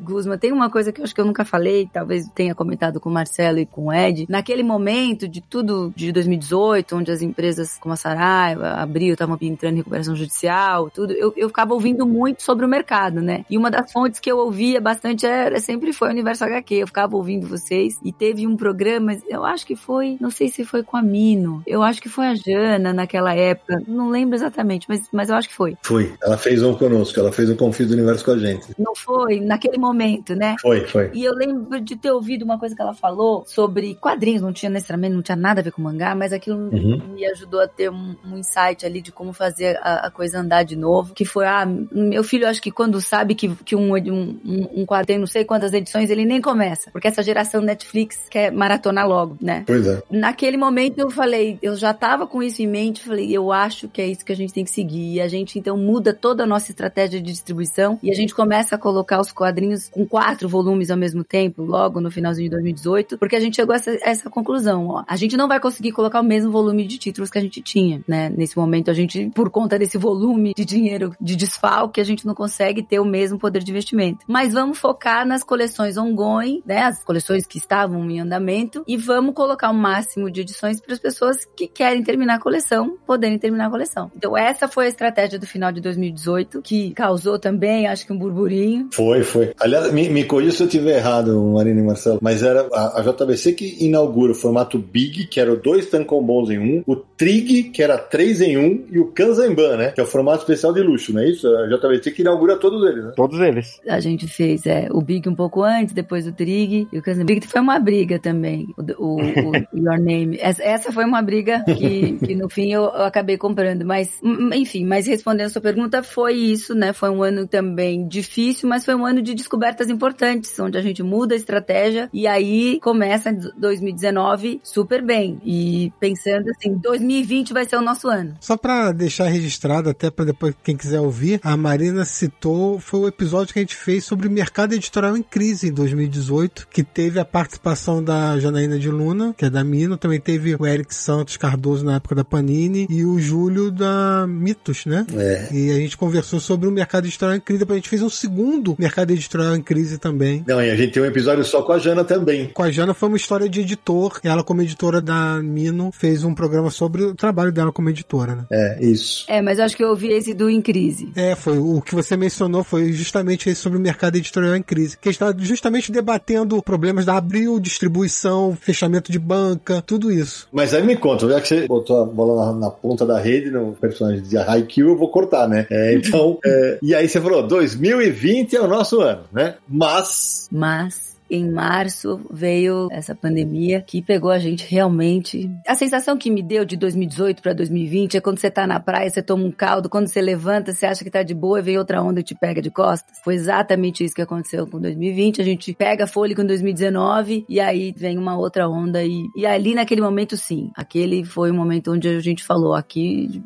acho que a gente não vai passar. Caraca. E foram meses, né, ali conversando com a Luzia, a gente tomou atitudes muito rápidas também em abril. Eu lembro que primeiro de abril, né, Ma, a gente já entregou a, o escritório, a gente já ficou bem home office, já tinha mandado todo mundo para casa. E foi muito legal que a JBC se preocupou muito com todos os funcionários. Elas, elas, a Luzia e a Marina, elas prepararam um plano também para não deixar ninguém desamparado, porque era uma situação que ninguém sabia o que ia acontecer, né? A, a gente continuou conversando durante esse período que a gente ficou parado. Ficamos parados quatro, cinco meses, né? E a gente achava, não, em setembro já as coisas voltam ao normal. E não, né? Foi voltar mesmo meio que esse ano, mais perto do normal ali no começo do ano, né? Depois de vacina e tal, mas a gente não sabia o que ia acontecer. E foi muito legal, parte da JBC sempre tiveram muita preocupação com os colaboradores, com as pessoas que é, é uma família, entendeu? Eu tô lá há 22 anos, o Ed tá há 22, 21 anos, a Eli tá quanto, Mari?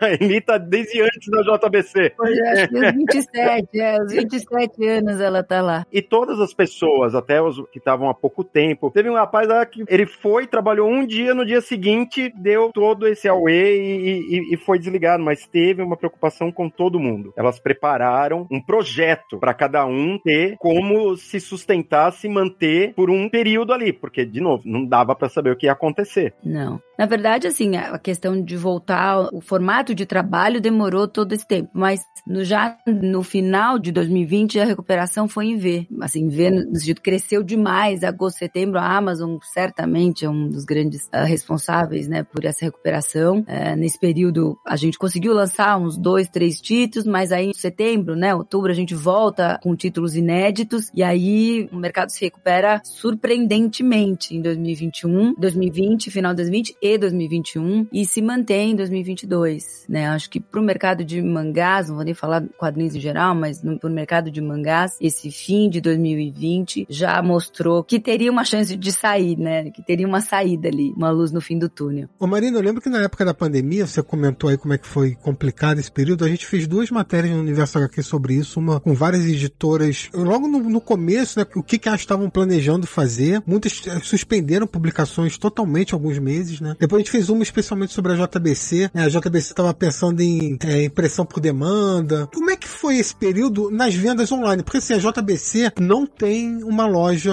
um canal de venda online com uma loja própria né, de vendas. Mas teve, assim, vendas na Amazon da JBC deve ter crescido muito, por exemplo, né? Teve um boom para a JBC de venda online e isso deu uma segurada no, naquele momento? Marini, aproveita e fala da Japorama também nessa pergunta do Samir. Tá. Sim, assim, com certeza a Amazon foi é, o principal player, né? O principal comprador, as vendas online, obviamente. A gente tentou muitos formatos, né? O, o POD, que ainda a gente tem alguns produtos disponíveis, também era uma das maneiras que a gente estava encontrando de conseguir dar acesso ao nosso conteúdo sem ter, de repente, naquele momento, ou investimento, ou a capilaridade que se tinha, porque as lojas uh, físicas estavam fechadas. Então, a gente percebe ali, se, se a gente chamar uma curva ABC, a Amazon como um principal player estava com quase 60, até um pouco mais, 60, quase 70% das vendas. Mas o que foi curioso é que naquele momento também de pandemia, os clientes que a gente chama de cauda longa, que são os clientes menores, aumentaram muito o número de, de clientes e de pedidos para representar a JBC. Eu acho que foram pessoas que ou foram perdendo emprego ou precisavam de uma, uma outra fonte de recursos, um Shopee, enfim, abriram muitas lojas online naquele tempo. Então a gente percebe, né, um aumento de participação de Amazon, a queda dessas redes de livrarias que são as lojas físicas, mas uma manutenção dessa cauda longa, da quantidade, de um número muito grande de clientes menores. Que acho que isso também ajudou a gente demais, né, naquele momento da pandemia. E sim, eram clientes basicamente de venda online. A Japorama, é, a gente já existia a Japorama, mas a gente fez uma reforma e quando a gente reabriu a Japorama foi em fevereiro de 2020. Então, basicamente ela não abriu, mas ela continuou funcionando como também a gente vendia até pelo Rap. Eu cheguei a vender. Caramba. Mas vendia também pelo WhatsApp, eu mandava pelo correio, ela continuou funcionando como se fosse uma loja online também. Então, acho que o conjunto de todos esses esforços fez com que a gente conseguisse passar também por esse momento e não só passar, foi um aumento mesmo, né, de vendas e que se manteve em 2021. Thank you. Bom, mas aí, Marina, aí, como eu tava falando, uh, quem acompanha as listas de mais vendidos do Publish News e outras, começou a ver durante a pandemia um crescimento gigantesco de mangás. Sempre tinha mangá presente ali, da JBC, da Panini, da Quack da New Pop e tal. Isso certamente chamou a atenção da Companhia das Letras, né, do grupo Companhia das Letras, que não estava publicando mangá até então, ao menos não de forma regular. Como se dá essa aproximação? Eu queria saber justamente, você, você conseguiu manter a sua marca. E a, terceira, a pergunta que eu, quero, que eu vou te apertar. Você você negociava com outras editoras, além da companhia, na época? Na verdade, faz alguns anos, já desde 2017, a gente já começa a entender que poderia ser um caminho ter uma fusão. Não necessariamente com uma editora, mas ter um, um sócio investidor, porque os insumos, algum volume que a gente lançava, os insumos são muito caros. Você acaba tendo um, grande sócio seu, além do, do revendedor, que fica aí com 50, às vezes um pouco mais. O custo gráfico também é muito alto. Então a gente já pensava em ter ali um parceiro,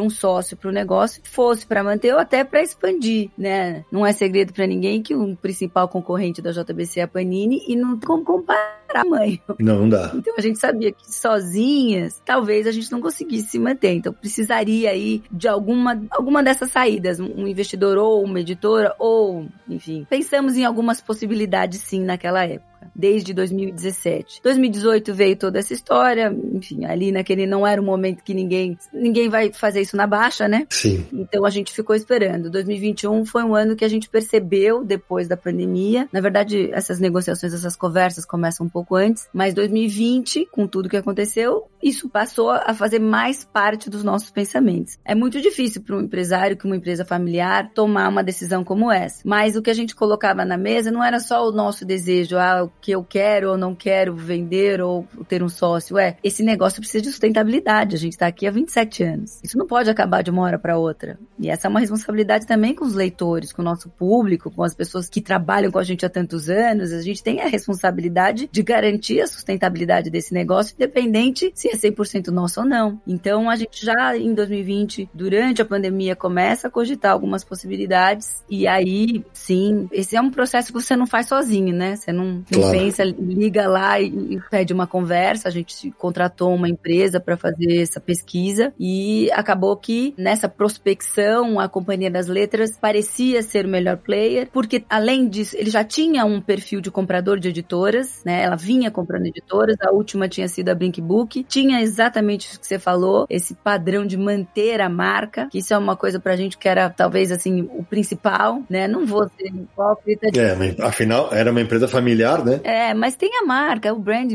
para quem compra, enfim, é, foi uma das coisas que pra gente valeu muito, né? E era também é uma empresa que não é 100% brasileira, o grupo Companhia das Letras faz parte da Penguin, ele tem um, uma parte da Penguin Random House aqui no Brasil, mas faz parte de um grupo ainda maior que chama Bertelsmann, que é um grupo alemão, se não me engano, está entre os cinco maiores grupos de comunicação do mundo. Então isso também deu pra gente uma sensação de talvez isso facilite na hora de falar para as editoras japonesas, olha, a gente está fazendo um movimento com o objetivo de dar segurança e sustentabilidade para o negócio. E por trás disso tudo tem uma empresa que não é, né, que, é, que tem capital estrangeiro e querendo ou não isso acaba dando a segurança, né? Então a gente ficou muito feliz quando a Companhia das Letras aceitou conversar com a gente. Depois a gente foi entender que já era um movimento que eles estavam pesquisando, justamente por ver, acho que as listas, mas também uh, entre os principais livros da Amazon, vira e mexe esses mesmos. Ontem mesmo o Evangelho estava em quarto entre os livros mais vendidos, né, nos rankings de vendas da Amazon. Sempre entra um quadrinho, não necessariamente da JBC, então eles têm isso muito no radar, né, os, os rankings de Amazon. E existe um movimento também mundial do grupo para esse mercado de mangás que cresce no mundo inteiro. Não é só um fenômeno brasileiro. Isso tem crescido no mundo inteiro e o grupo começou também a investir recentemente na o Distrito Mangá, que é o selo de mangás da Espanha e que acabou de anunciar também que vai expandir para países da América Latina, mas tem outros países também, existem esses grupos de conversa. Então, já era uma movimentação do grupo Penguin Random House, além da Companhia das Letras. Então, meio que casou o momento para que eles se interessassem em querer conversar com a JBC. E essa chegada foi um momento muito bom, né, mano? Porque eles certamente injetam um capital e eu tô vendo que vocês estão numa política de reimprimir materiais que estavam fora de catálogo por N razões e que evidentemente demandam custos e vocês estão com muito material sendo lançado, né? E relançado. Com certeza, e até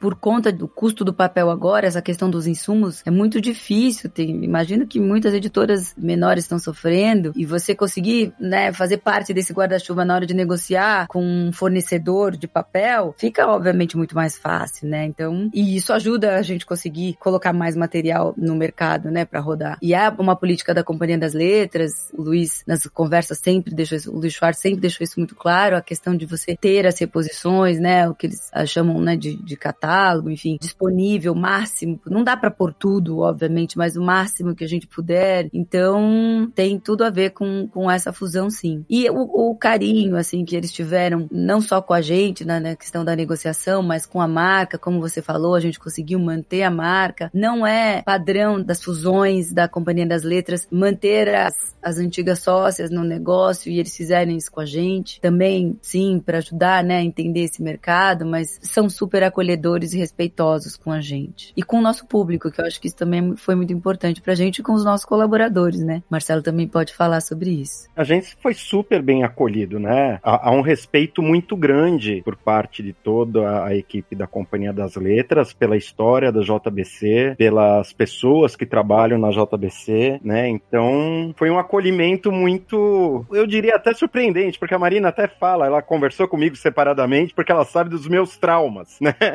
Quando né, saiu de Acme para Conrad, por exemplo, foi, foi complicado, né? Então você sempre fica, toda mudança, né? Sempre que você sai daquela sua zona de conforto, gera alguma resistência, mas ela conversou comigo, com o Ed, né? Aí o pessoal da companhia também veio, se colocou à disposição. Cara, parece que a gente já trabalhava junto faz tempo tá sendo super tranquilo e, como eu disse, a gente foi super bem recebido, teve uma conexão já imediata. Pô, e, e trabalhar com Matina Suzuki, cara, é como jornalista, né, Sidão? Porra, é incrível, né, ter essa oportunidade. Explica pra galera que o Matinas, qual o cargo dele hoje na companhia? Ele é o CEO, né? Ele é o tipo diretor-geral? Não, é CEO, né? Chief Operation Officer, mas é, seria o diretor executivo, equivalente a diretor executivo. Mas o Matinas é um jornalista bastante conhecido, enfim. Sim, passagem na Folha, no IG. No IG, criadores do IG. Na Abril, né? Na Gazeta, acho que Cultura também. Roda Viva, ele ficou à frente do Roda Viva acho que por dois anos também. Escreveu a biografia do Jô, não foi? Sim, a biografia do Jô Soares, ele que escreveu. Mas ele é um entusiasta, viu, do mercado. E ele conta várias histórias incríveis da época que ele cobria a Fórmula 1, cara. Vale a pena o dia que ele tiver mais ambientado também com o universo do mangá, chama ele, porque ele tem muita história legal. E, e ele gosta de compartilhar, sabe? É um cara que é, é, é, aberto, entendeu? É acessível. Vai ser um prazer falar com ele, porque eu falei com ele na época que eu era estudante de jornalismo. Isso é muito louco, né? Pra você ver, né? Pro pessoal entender a importância é. né, do, do Matinas na história do jornalismo brasileiro. É, é bem por aí. Mas foi uma negociação difícil. O Marcelo falou que eu falei com ele e tudo, mas para eu poder falar pro Marcelo, e é, foi obviamente depois que a gente assinou o contrato, enfim, essa negociação demorou um ano e a gente não podia contar para ninguém. Engraçado, não vazou nada dessa negociação, né? Quando foi anunciada, assim, pegou todo mundo de surpresa. Como assim? Isso sai do nada. Não, foi uma bomba no dia que estourou no mercado. Todo mundo, what? Como assim? Foi, mas demorou. Um ano negociando. Um ano negociando, na verdade, o trâmite de processo de, de M&A, né, fusões, aquisições, ele é um, é um trâmite longo, precisa de auditoria, é nesse Young, você passa por auditorias e meses e meses de documentos e tudo mais, até você conseguir partir mesmo para a parte de análise de contrato, então demora mesmo. É um processo que ainda disseram que foi relativamente rápido no nosso caso, costuma demorar mais. No fim das contas é isso, né? Eu, eu citei 2017 porque quando você, a gente conta essa história parece, nossa, né? Que sorte, aconteceu tudo no momento certo, casou de. Só que quando você já se prepara para alguma coisa como essa e, e é uma coisa difícil, você deixar uma empresa pronta para fazer uma fusão, não é uma coisa simples, né? Mas a gente já vindo desde aquele momento em 2017 se preparando para se um dia acontecer, tá tudo certo. Se um dia acontecer, quando acontece, você já tá pronto. Isso é uma das coisas que se eu pudesse dar um conselho para quem pensa em fazer qualquer, não necessariamente só no mercado editorial, mas queira então fazer uma fusão, já pensa o dia que você vai fazer essa, essa saída, né? Já pensa no dia que você vai sair desde o dia 1, porque você precisa estar tá com tudo muito ajustadinho, de toda a parte contábil. Se você começa, principalmente empresa familiar, que faz, vai fazendo de um jeito, vai fazendo do outro, depois, quando você cresce, fica muito mais difícil. Então, se você já deixa os processos todos ajustados, o dia que acontece, você consegue aproveitar essa oportunidade mais rápido e de uma maneira melhor, né? Mais leve. Eu tô vendo aqui, não sei se corri se eu estiver errado, mas a Companhia das Letras adquiriu 70% da JBC. Isso. Imagino que com essa fusão os planos estejam todo mundo com um sorriso no rosto para os próximos anos, ano que vem, 2023. é, já conte com a gente para anunciar as novidades, hein? A luta continua continua.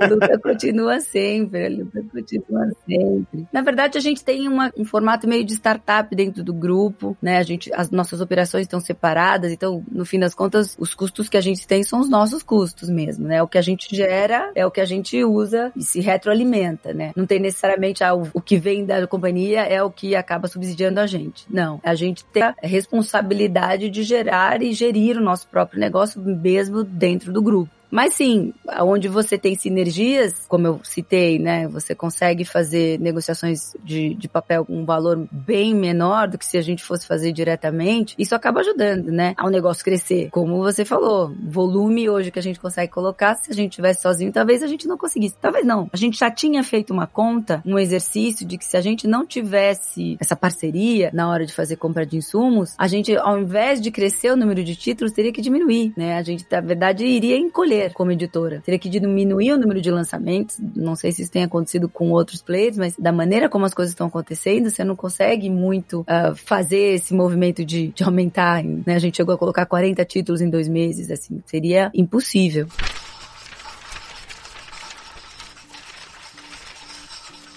Marina e Marcelo, eu queria que vocês comentassem também dois assuntos que a JBC tem aí na sua linha de publicação, que são o mercado digital, que a JBC foi pioneira no mercado digital de quadrinhos no Brasil, tem um programa todo voltado para o digital, e também o selo Start, que publica quadrinhos nacionais. Como é que funciona esses dois mercados para vocês? Como é que tá o digital e esse selo que a JBC é conhecida por mangá, né, os quadrinhos japoneses, mas tem esse selo que publica autores independentes brasileiros. É, até porque a gente sabe que, que esses títulos certamente vendem menos que os, os grandes mangás que vocês publicam, né? Mas é uma aposta da editora, né? Sim. Bom, eu posso falar do digital. Eu tô falando um monte aqui, né, gente? Marcelo, eu tô, não tá falando. Você quer falar? Não, é que é uma parte, são partes que você domina. Inclusive, vou dizer antecipadamente para vocês que a Marina foi quem literalmente comprou essa briga do digital. Porque, Sidão, a gente já é meio, não vou dizer velha guarda, mas é uma guarda, é uma geração já anterior. É um pessoal de banca, de revisteiros. Sim. Né, de pensar na revista, fazer o espelho da revista, Claro. né, pensar no físico, na experiência do leitor. E a Marina brigou muito internamente, porque teve muita resistência mesmo de sair, né, do papel e ir pro digital, enxergar esse mercado digital. É, porque tem aquele negócio, a conta não fecha, a conta não fecha, é o que a gente sempre ouve. Mas é uma quebra de paradigma e existe uma coisa extremamente importante que é a acessibilidade, entendeu? Mesmo que a conta não feche, você tem que estar ali presente, você tem que ser acessível, porque são experiências que estão é, interligadas, entendeu? Quem lê o Simulpub do Tokyo Revengers, ou do Eden Zero, ou da Sakura, também experimenta, expande a experiência no físico e vice-versa. E a Marina vai poder falar melhor do que eu sobre isso, ela é a mulher dos números, né, como ela disse.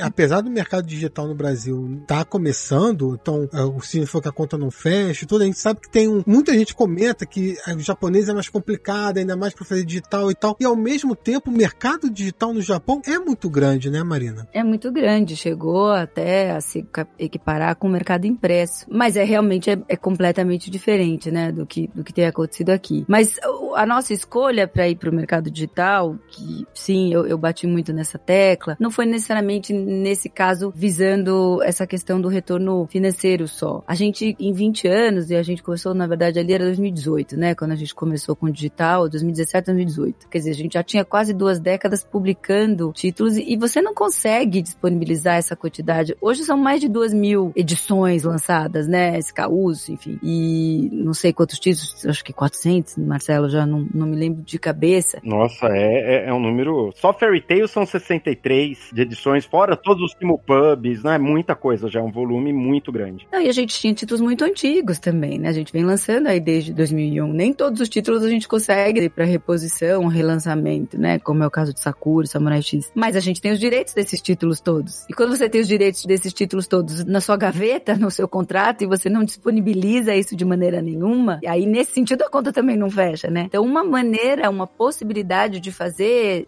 de dar acesso a esse conteúdo e fazer esse conteúdo girar dinheiro, né? De uma certa maneira, se monetizar novamente, é colocar ele num, num formato que possa ser acessado. Na- No caso, o digital sempre se mostrou uma possibilidade onde você também tem um custo menor, porque você não imprime, mas você consegue disponibilizar para o público, né? O que me espanta, Marina, é como que vocês conseguiram convencer os japoneses, que têm números assombrosos no digital, e que imaginam que quando eles veem os números do Brasil, falam assim, mas espera aí, é só isso? E o que me espantou foi isso. É, eles acompanham, na verdade, os números mundiais, né? Uhum. Eu acho que quase nenhum lugar no mundo, não vou nem falar de Coreia, porque daí a gente tá falando de um outro formato, É. mas no formato que a gente entende, que é o e-book ou o formato digital do mangá, nem todos os países conseguiram ter a performance do Japão. É, é muito peculiar o que acontece ali dentro, né? Então, ele- eles não têm essa exigência, se é o, o que você pode imaginar, né? Eles não têm. Tanto é que, para lançar o Simulpub, eles sabiam, o Simulpub é a gente faz uma publicação simultânea ao Japão, né? Como eu falei, lá eles são, os mangás são publicados em capítulos em revistas impressas, tem a versão digital delas também, mas são revistas impressas, e aí a gente consegue lançar o mesmo capítulo no Brasil, no mesmo dia que sai a revista no Japão, a gente lança o capítulo no formato digital no Brasil. Então, um leitor brasileiro consegue ter acesso, tirando o fuso horário, né? Claro, claro. ao mesmo tempo que um leitor japonês. Pra gente isso era assim a tangibilização de qualquer missão de aproximar dois países através da leitura. Essa questão do Simulpub eh, foi uma grande realização pra gente. Mas mesmo o Simulpub não tem a mesma performance que tem uma revista. E eles sabiam disso. Mas era a questão de começar também, né? De você também já começar a trabalhar num formato que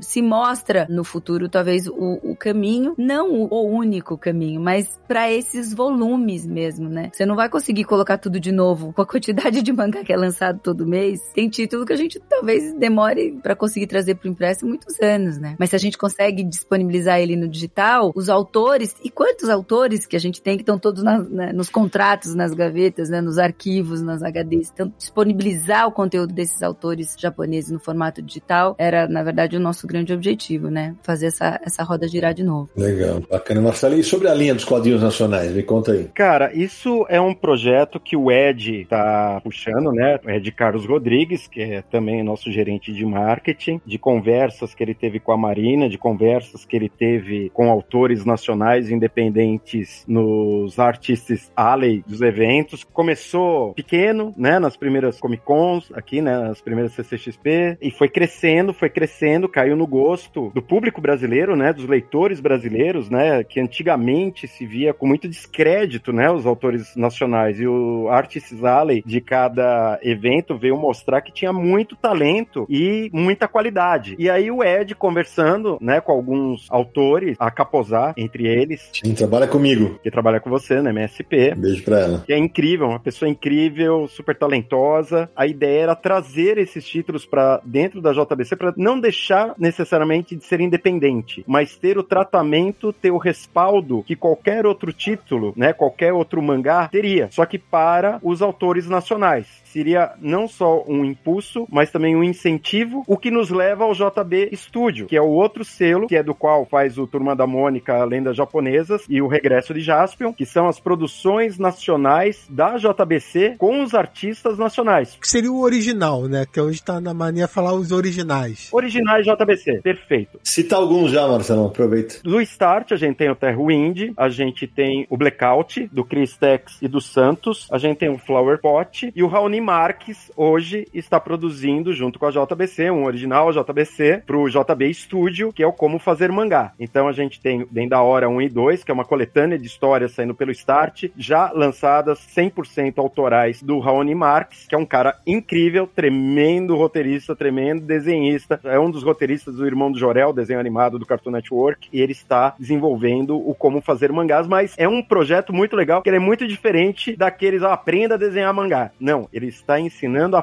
fazer mangá, não é a desenhar necessariamente. Marcelo, o regresso do Jasper entra em qual selo ele se encaixaria? JB Studio, é um original JBC. Ah, entendi. O Fábio Yabu, né? Tanto Turma da Mônica quanto o Jasper são originais JBC licenciados, né, com a MSP, no caso do Turma da Mônica, e diretamente com a Toei Company e por intermédio da Sato Company, no caso do Jasper. Exatamente, que até deu crédito aqui, né, do Yabu com arte de Michel Borges. Legal demais. E o Jiraya sai quando? o Jiraya a gente fechou o roteiro agora. A gente, se não sabe, a gente aprendeu muita coisa no desenvolvimento do Jaspion, né? E uma coisa que eu sempre dizia pra equipe, que assim, eu participei também de revistas de cinema, de ser crítico de cinema, tal, da Sete, da Preview, né? Nas próprias outras revistas que eu participei. E eu falava, gente, é muito fácil você apontar os erros dos outros, mas enxergar os nossos próprios na hora que você está produzindo uma história, desenvolvendo, criando uma trama, é muito mais difícil, é. né? Né? E você, além de ter esse olho clínico, você tem que ter a humildade de reconhecer isso para ajustar, né? Então a gente trabalhou muito em cima disso e com o aprendizado que a gente teve com o Jaspion, com Turma da Mônica também, que foi um outro processo muito mais tranquilo, mas passando por todo o processo interno do MSP, por se tratar também de um produto licenciado, a gente preparou o processo de produção do Jiraya de uma forma diferente. Então, desde do plot, da aprovação do plot, desenvolvimento da história, história, até onde queremos chegar. Então isso foi feito de uma forma um pouco mais, não vou dizer demorada, com um pouco mais de cuidado, sem tanta pressa, né? Porque do Jaspion, a hora que a gente anunciou Jaspion, gerou um furor, porque fazia muito tempo que não se tinha nada de Tokusatsu e nada do Jaspion, porque não existe efetivamente nada do Jaspion. Vão falar, ah, mas tem um mangá que saiu lá na Terebi, Magadin, em 1980 e bolinha. Tá, mas aquilo a gente nem considera, porque dificilmente a gente conseguiria até licenciar licenciar e não daria um volume inteiro, né? Então a gente teve que dar uma acelerada, a gente teve um aprendizado, né? Quando eu digo a gente, foi a equipe inteira, eu, Ed, Michel, Yabu, Marina também, entendeu? A gente foi aprendendo até chegar agora no Jiraya, então a gente foi fazendo um desenvolvimento mais pé no chão, sem tanta pressa. Eu perguntei porque as minhas séries favoritas eram Changeman, Jiraya e Jaspion. Jaspion já teve, Jiraya tá vindo aí. Vou torcer para que Changeman um dia também chegue. É. Difícil. A gente tentou, eu queria muito também. Na verdade, no nosso conceito original do Jaspion, os Changeman apareceriam, mas não pode. Ah. Né? A Toei tem um contrato com a Hasbro e mesmo os Super Sentai, que são essas séries, né, dos heróis de quintetos coloridos, digamos assim, mesmo os que são anteriores ao prime a primeira série Power Rangers, no caso é a original é a Zio Ranger, mesmo as anteriores que inclui Changeman, que inclui Flashman, que inclui Jetman, que inclui todos os anteriores, mesmo não entrando no contrato da Hasbro, eles vão respeitar esse contrato da Hasbro e não criar concorrência para Power Rangers no ocidente. Digamos assim, uma forma muito mastigadinha é isso. Então, pode ser que num futuro aconteça de ser liberado? Pode ser, mas hoje não tem como. Changeman e qualquer outro Super Sentai não tem como, né? Agora o Jiraiya, a gente espera, eu não queria dar data, entendeu? Mas é 2023, não passa, não passa. Vou lançar então uma hashtag libera. É, libera o Jiraiya. vale citar, né, Samir, que o Jiraiya vai ser com o roteiro do, do Chris Tex e com a arte do Santos, né? Isso, a mesma dupla do Blackout. E aí, até tendo esse gancho, é, até para contextualizar melhor essa questão dos selos, né, Start Studio, a gente, eu e o Ed, a gente vivia pesquisando e fazendo indo em eventos para entender qual que, que é o papel das editoras no universo digital, no mundo e tudo mais. E uma vez a gente foi num congresso e entendeu que existia uma outra maneira da editora trabalhar com o autor, que era prestando serviços, né? Não necessariamente só a parte de editar o produto inédito, mas às vezes prestar serviço para produtos que já existiam. E aí o Ed enxergou nesse, nesse universo que começou a aparecer cada vez mais nos eventos dos artistas do Alley, uma possibilidade de dar uma nova, uma nova roupagem, mas também uma prestação de serviço de todo o processo logístico também, você colocar isso no mercado de uma maneira diferente. E isso também dá exposição para esses artistas e depois, que aí já aconteceu também com o Santos, enfim, com o Raoni, com o Tex, com o Santos Raoni, de fazer originais para JBC. E isso foi, tem feito uma grande diferença na vida dos artistas, né, dos, desses autores. Eu adoro contar a história do Flower Pot, eu não sei se o Ed já contou para vocês, Guzman, mas a Amanda, ela fazia os bolos da JBC nos aniversários. Então ela levava, é porque a gente gostava de bolos que tinham temas, a gente escolhia. Então, que você quer? Ah, eu quero Totoro. Aí ela fazia lá o desenho do Totoro, um chocolate, enfim, ela, todo mundo podia escolher o seu tema e ela levava no fim do mês para os aniversariantes do mês. E ela era uma autora, ela já fazia é, o pro Webtoon, e é, fazia inglês, não, é, não existia ainda muito esse projeto do Start, ainda bem conceituado. Era uma conversa do Ed com a K. E aí ele viu a Amanda desenhando no tablet, enquanto ela esperava para entregar o bolo. E falou, o que que é isso, né. Ela falou, ah, é meu quadrinho do Webtoon, tudo. Ele falou, poxa, eu tô pensando num projeto de Start, tal, você topa fazer uma edição, a gente poder editar, porque ela fazia em formato de Webtoon, que é, é scroll, né, não é em formato page flip, né, de, de página, né, é um formato de correr, assim, com o celular. Então a gente, ela topou, a gente montou, o Marcelo fez todo esse projeto de edição, é um produto que não existe, né, não era que nem os outros que já fizeram de maneira, eu ia falar alternativa, mas não é. Quando eles fazem a maneira autoral, vai, imprimir eles mesmos em digital, tudo. O, não existia o projeto do Flower Pot, a gente criou, uh, fez a edição de Flower Pot, fez no formato POT primeiro. Recentemente a gente fez uma tiragem maior em offset e ele foi adotado esse ano para um programa de bibliotecas. Ah, que legal. Então, assim, de uma sala da, da cozinha do bolo para um livro que vai aí para um programa de bibliotecas. A gente ficou muito feliz de poder proporcionar esse, essa realização para Amanda e é isso que a gente quer fazer com todos os nossos autores. Muito legal. O Start eu tenho um carinho muito grande pelo Start porque são oito, acho que artistas agora e todos, absolutamente todos falam ou começaram a ler mangá através dos mangás da JBC ou ficaram curiosos para trabalhar no que trabalham, abriram a cabeça para trabalhar como designers, lendo os mangás da JBC. Então, assim, pra gente poder lançar, eles ficam super felizes de poder ver o um deles o JBC, eles falam, meu, meus, nossa, eu vou conseguir colocar o meu quadrinho do lado daquele quadrinho que eu guardo há 20 anos, né, que eu colecionava. Isso é legal demais. Isso pra gente não é, Guzman, você deve viver isso, obviamente, também no outro patamar, no MSP. É muito bacana, muito, muito legal. Só isso, né? Vale, vale todo o trabalho. Vale mesmo. Parabéns pro Ed também pelo olhar clínico, viu? Parabéns para ele. Sim, incrível. Não, e ele foi conversando com os autores, ele foi se aproximando. Ele falou muito comigo nessa época. Ele falou assim: não, eu falei, manda bala, cara, manda bala. Foi muito legal. Que, que bom ver esses frutos sendo colhidos agora. Isso é muito legal. Só para lembrar, já que a gente tá falando do selo Start, quadrinho nacional publicado pela JBC e tal, e a gente comentou de Jasper, os Combo Rangers do Fábio Abu também foram publicados pela JBC, né? Lá no comecinho. Verdade. Lá no comecinho. Exato. A gente lançou Combo Rangers antes dos mangás. Foi em 2000. É verdade. A gente lançou Combo Rangers e depois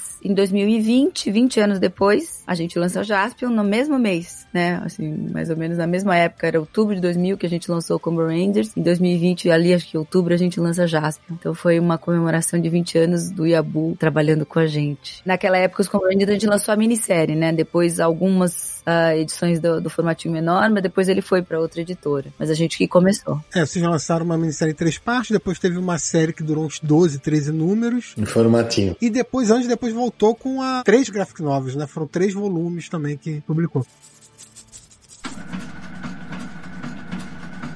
A gente tá aqui falando há 2 horas e 15 de gravação. E já estamos perto do final do programa. Estamos perto do final. A gente falou muito de origens, bastidores, mercado. E a gente não falou tanto de títulos. Eu queria perguntar para vocês o seguinte: eu queria saber de vocês, tanto da Marina quanto do Marcelo, quais títulos vocês acham, na opinião de vocês, que foi marcante na trajetória da editora? Não que foi o melhor quadrinho que vocês publicaram, mas assim, pô, isso aqui no primeiro ano foi importante, a gente subiu um degrau aqui. Esse aqui no quinto ano, esse aqui. Não sei, assim, quais quadrinhos seriam um destaque para a evolução da editora? Marcou um momento importante, que conseguiu um contrato grande, ou que gerou uma parceria nova, mudou o status de alguma maneira? Olha, começou com Sakura, depois Samurai X, depois Guerreiras Mágicas, depois Video Girl Y, depois Love Hina, depois de Yu Hakusho, depois A Princesa e o Cavaleiro. Não, mas Marcelo, eu acho... Larga de você puxar saco, né? Pelo amor de Deus. É.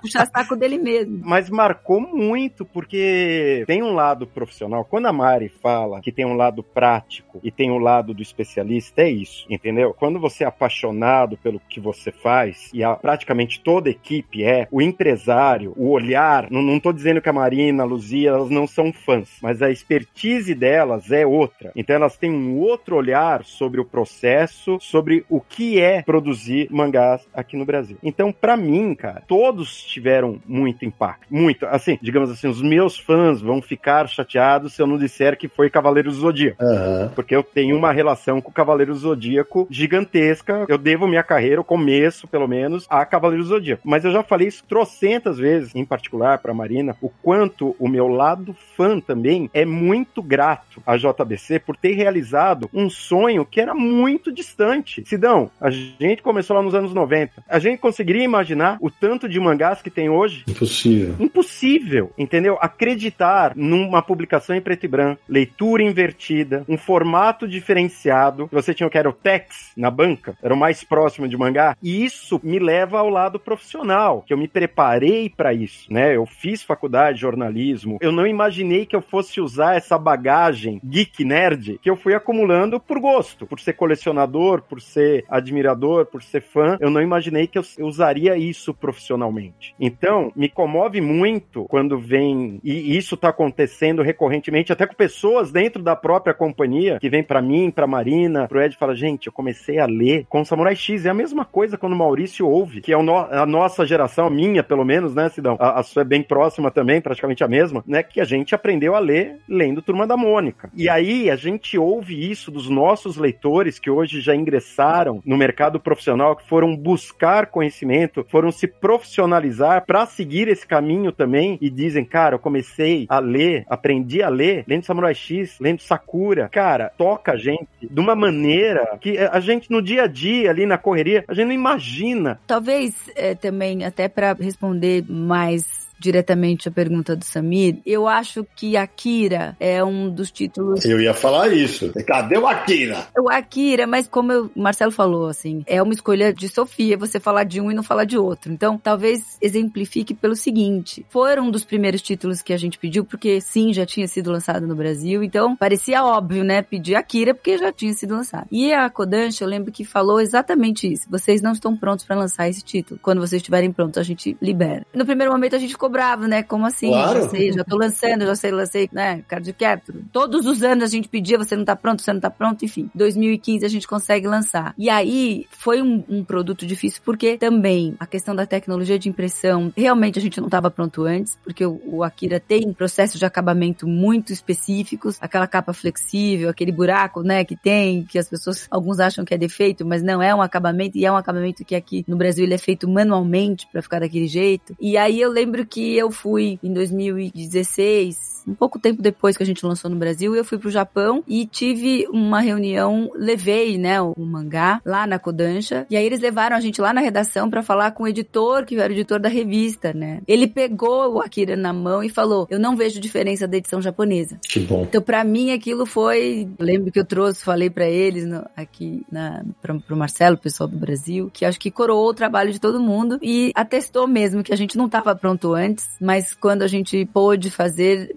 a gente pôde fazer um trabalho muito importante, bonito com a Akira e também abriu as portas para outros mercados, né? Outros leitores conhecerem o trabalho do JBC, embora já era 2015, a gente já lançava o mangá há muito tempo, Akira é um marco, né? O Marcelo tem uma definição para Akira, né? Ah, é o mangá dos mangás, né?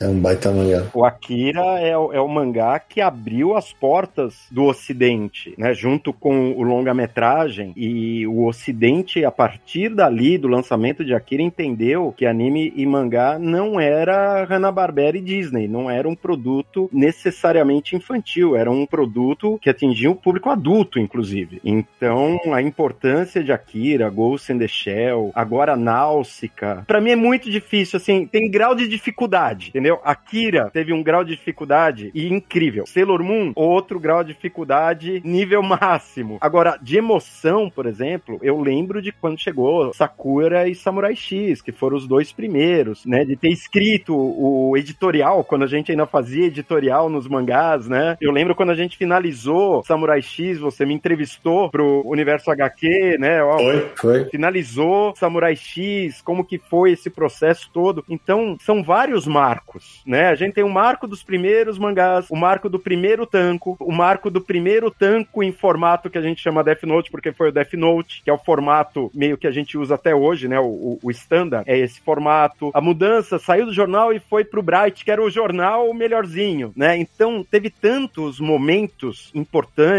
em relação aos títulos. Quando veio Evangelion, cara, nossa, nunca imaginamos. Vocês lançaram o último capítulo simultaneamente, né? Junto com o Japão, Baita momento, né? Baita momento, né? entendeu? Resgatamos a, a coleção da Conrad, lançamos uma nova versão e finalizamos os dois juntos com o Japão, cara. É, é- não dava pra imaginar uma coisa dessas. Então, cada um teve um impacto muito forte. Cara, Princesa e o Cavaleiro, primeiro Tezuka no Brasil. É, além disso, Marcelo, tem, eu tava lembrando de outras coisas. A JBC ainda virou uma editora que concluiu mangás que estavam inacabados, como Blade, A Lâmina do Imortal, como Eden, né? Sim, Vocês pegaram esses materiais e também finalizaram, coisas que pouca gente achava que veria de novo no mercado, né? Não, a- até a questão também dos formatos que vocês disseram mesmo, do formato Big, do Trig, que muita gente até fazia caso, nossa, imagina. Cara, o Your Name, Trig, é um outro divisor de águas, entendeu? Cada um teve um impacto diferente. E, e não tenho, assim, de repente o Akira, por conta da importância do Akira, mas como que você compara Akira com Náusica? Sim. Como que você compara Akira, Náusica e Ghost in the Shell? Não tem como. É, não, Akira, acho que o Akira, no fim,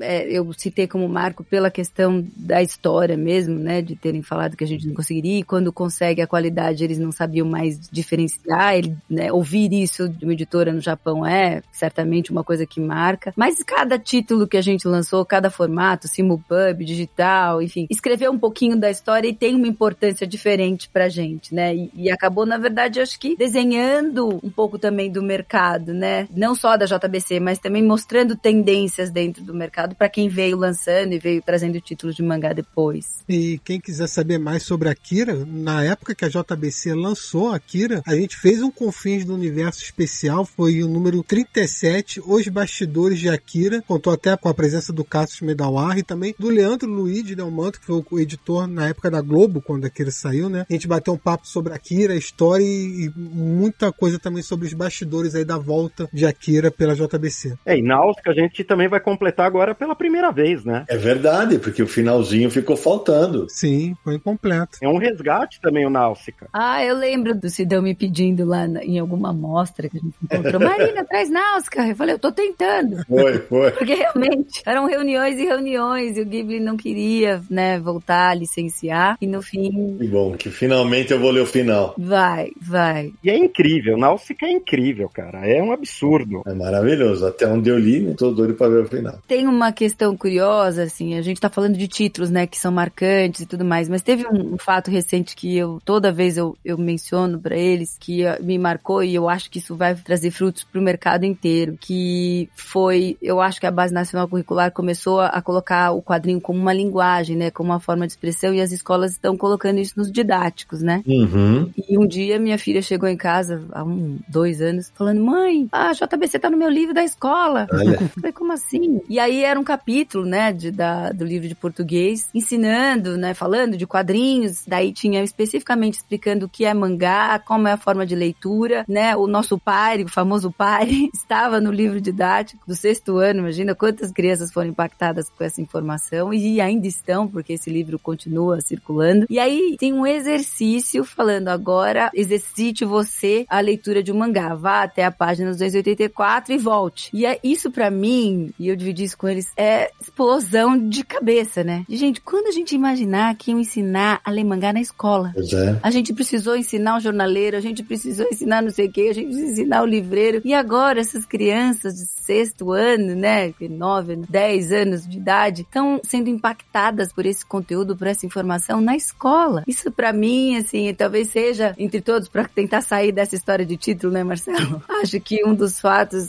em 20 anos assim mais impactantes e que aí a gente percebe o fruto do nosso trabalho, até onde a gente conseguiu chegar. Obviamente que fazer parte de um grupo como a Companhia das Letras é uma realização, mas ver isso né, saber que as crianças e que esse conteúdo sobre o Japão está chegando nos livros didáticos nas escolas é muito, muito legal.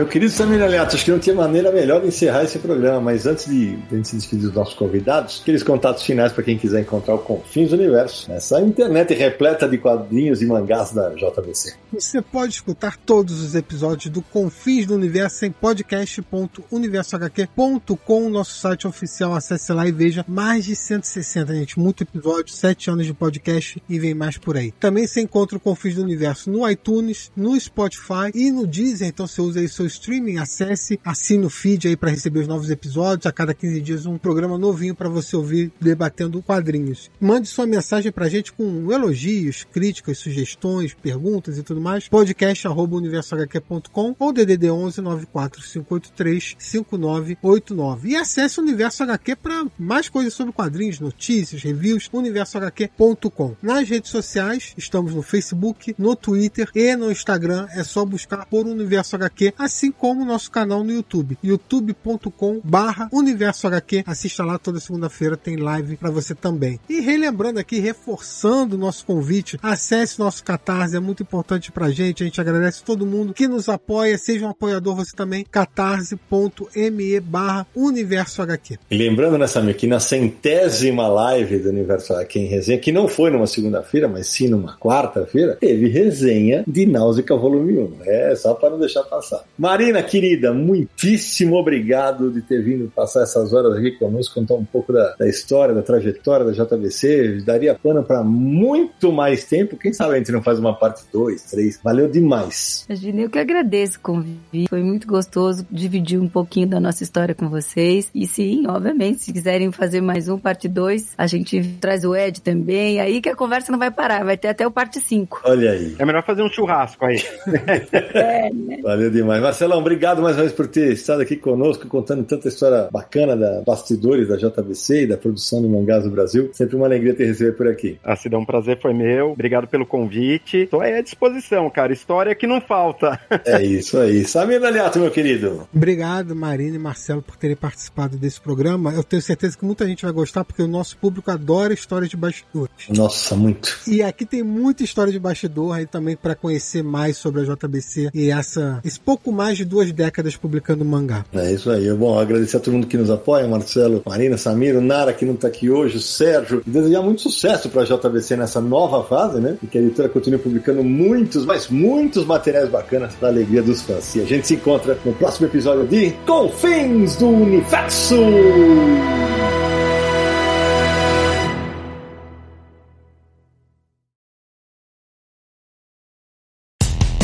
Dia mais claro ou na noite mais densa, você está deixando a nossa presença. Faça uma boa viagem de volta, mas não fique disperso. Nos encontraremos no próximo episódio de Confins do Universo.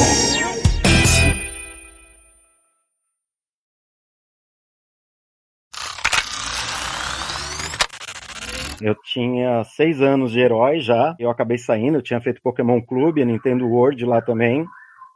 Eu só fiquei em silêncio um pouquinho que o guarda noturno passou agora. Eu ouvi. eu falei, pô, subiaram pro Marcelo, velho. Foi, foi pros extras, hein?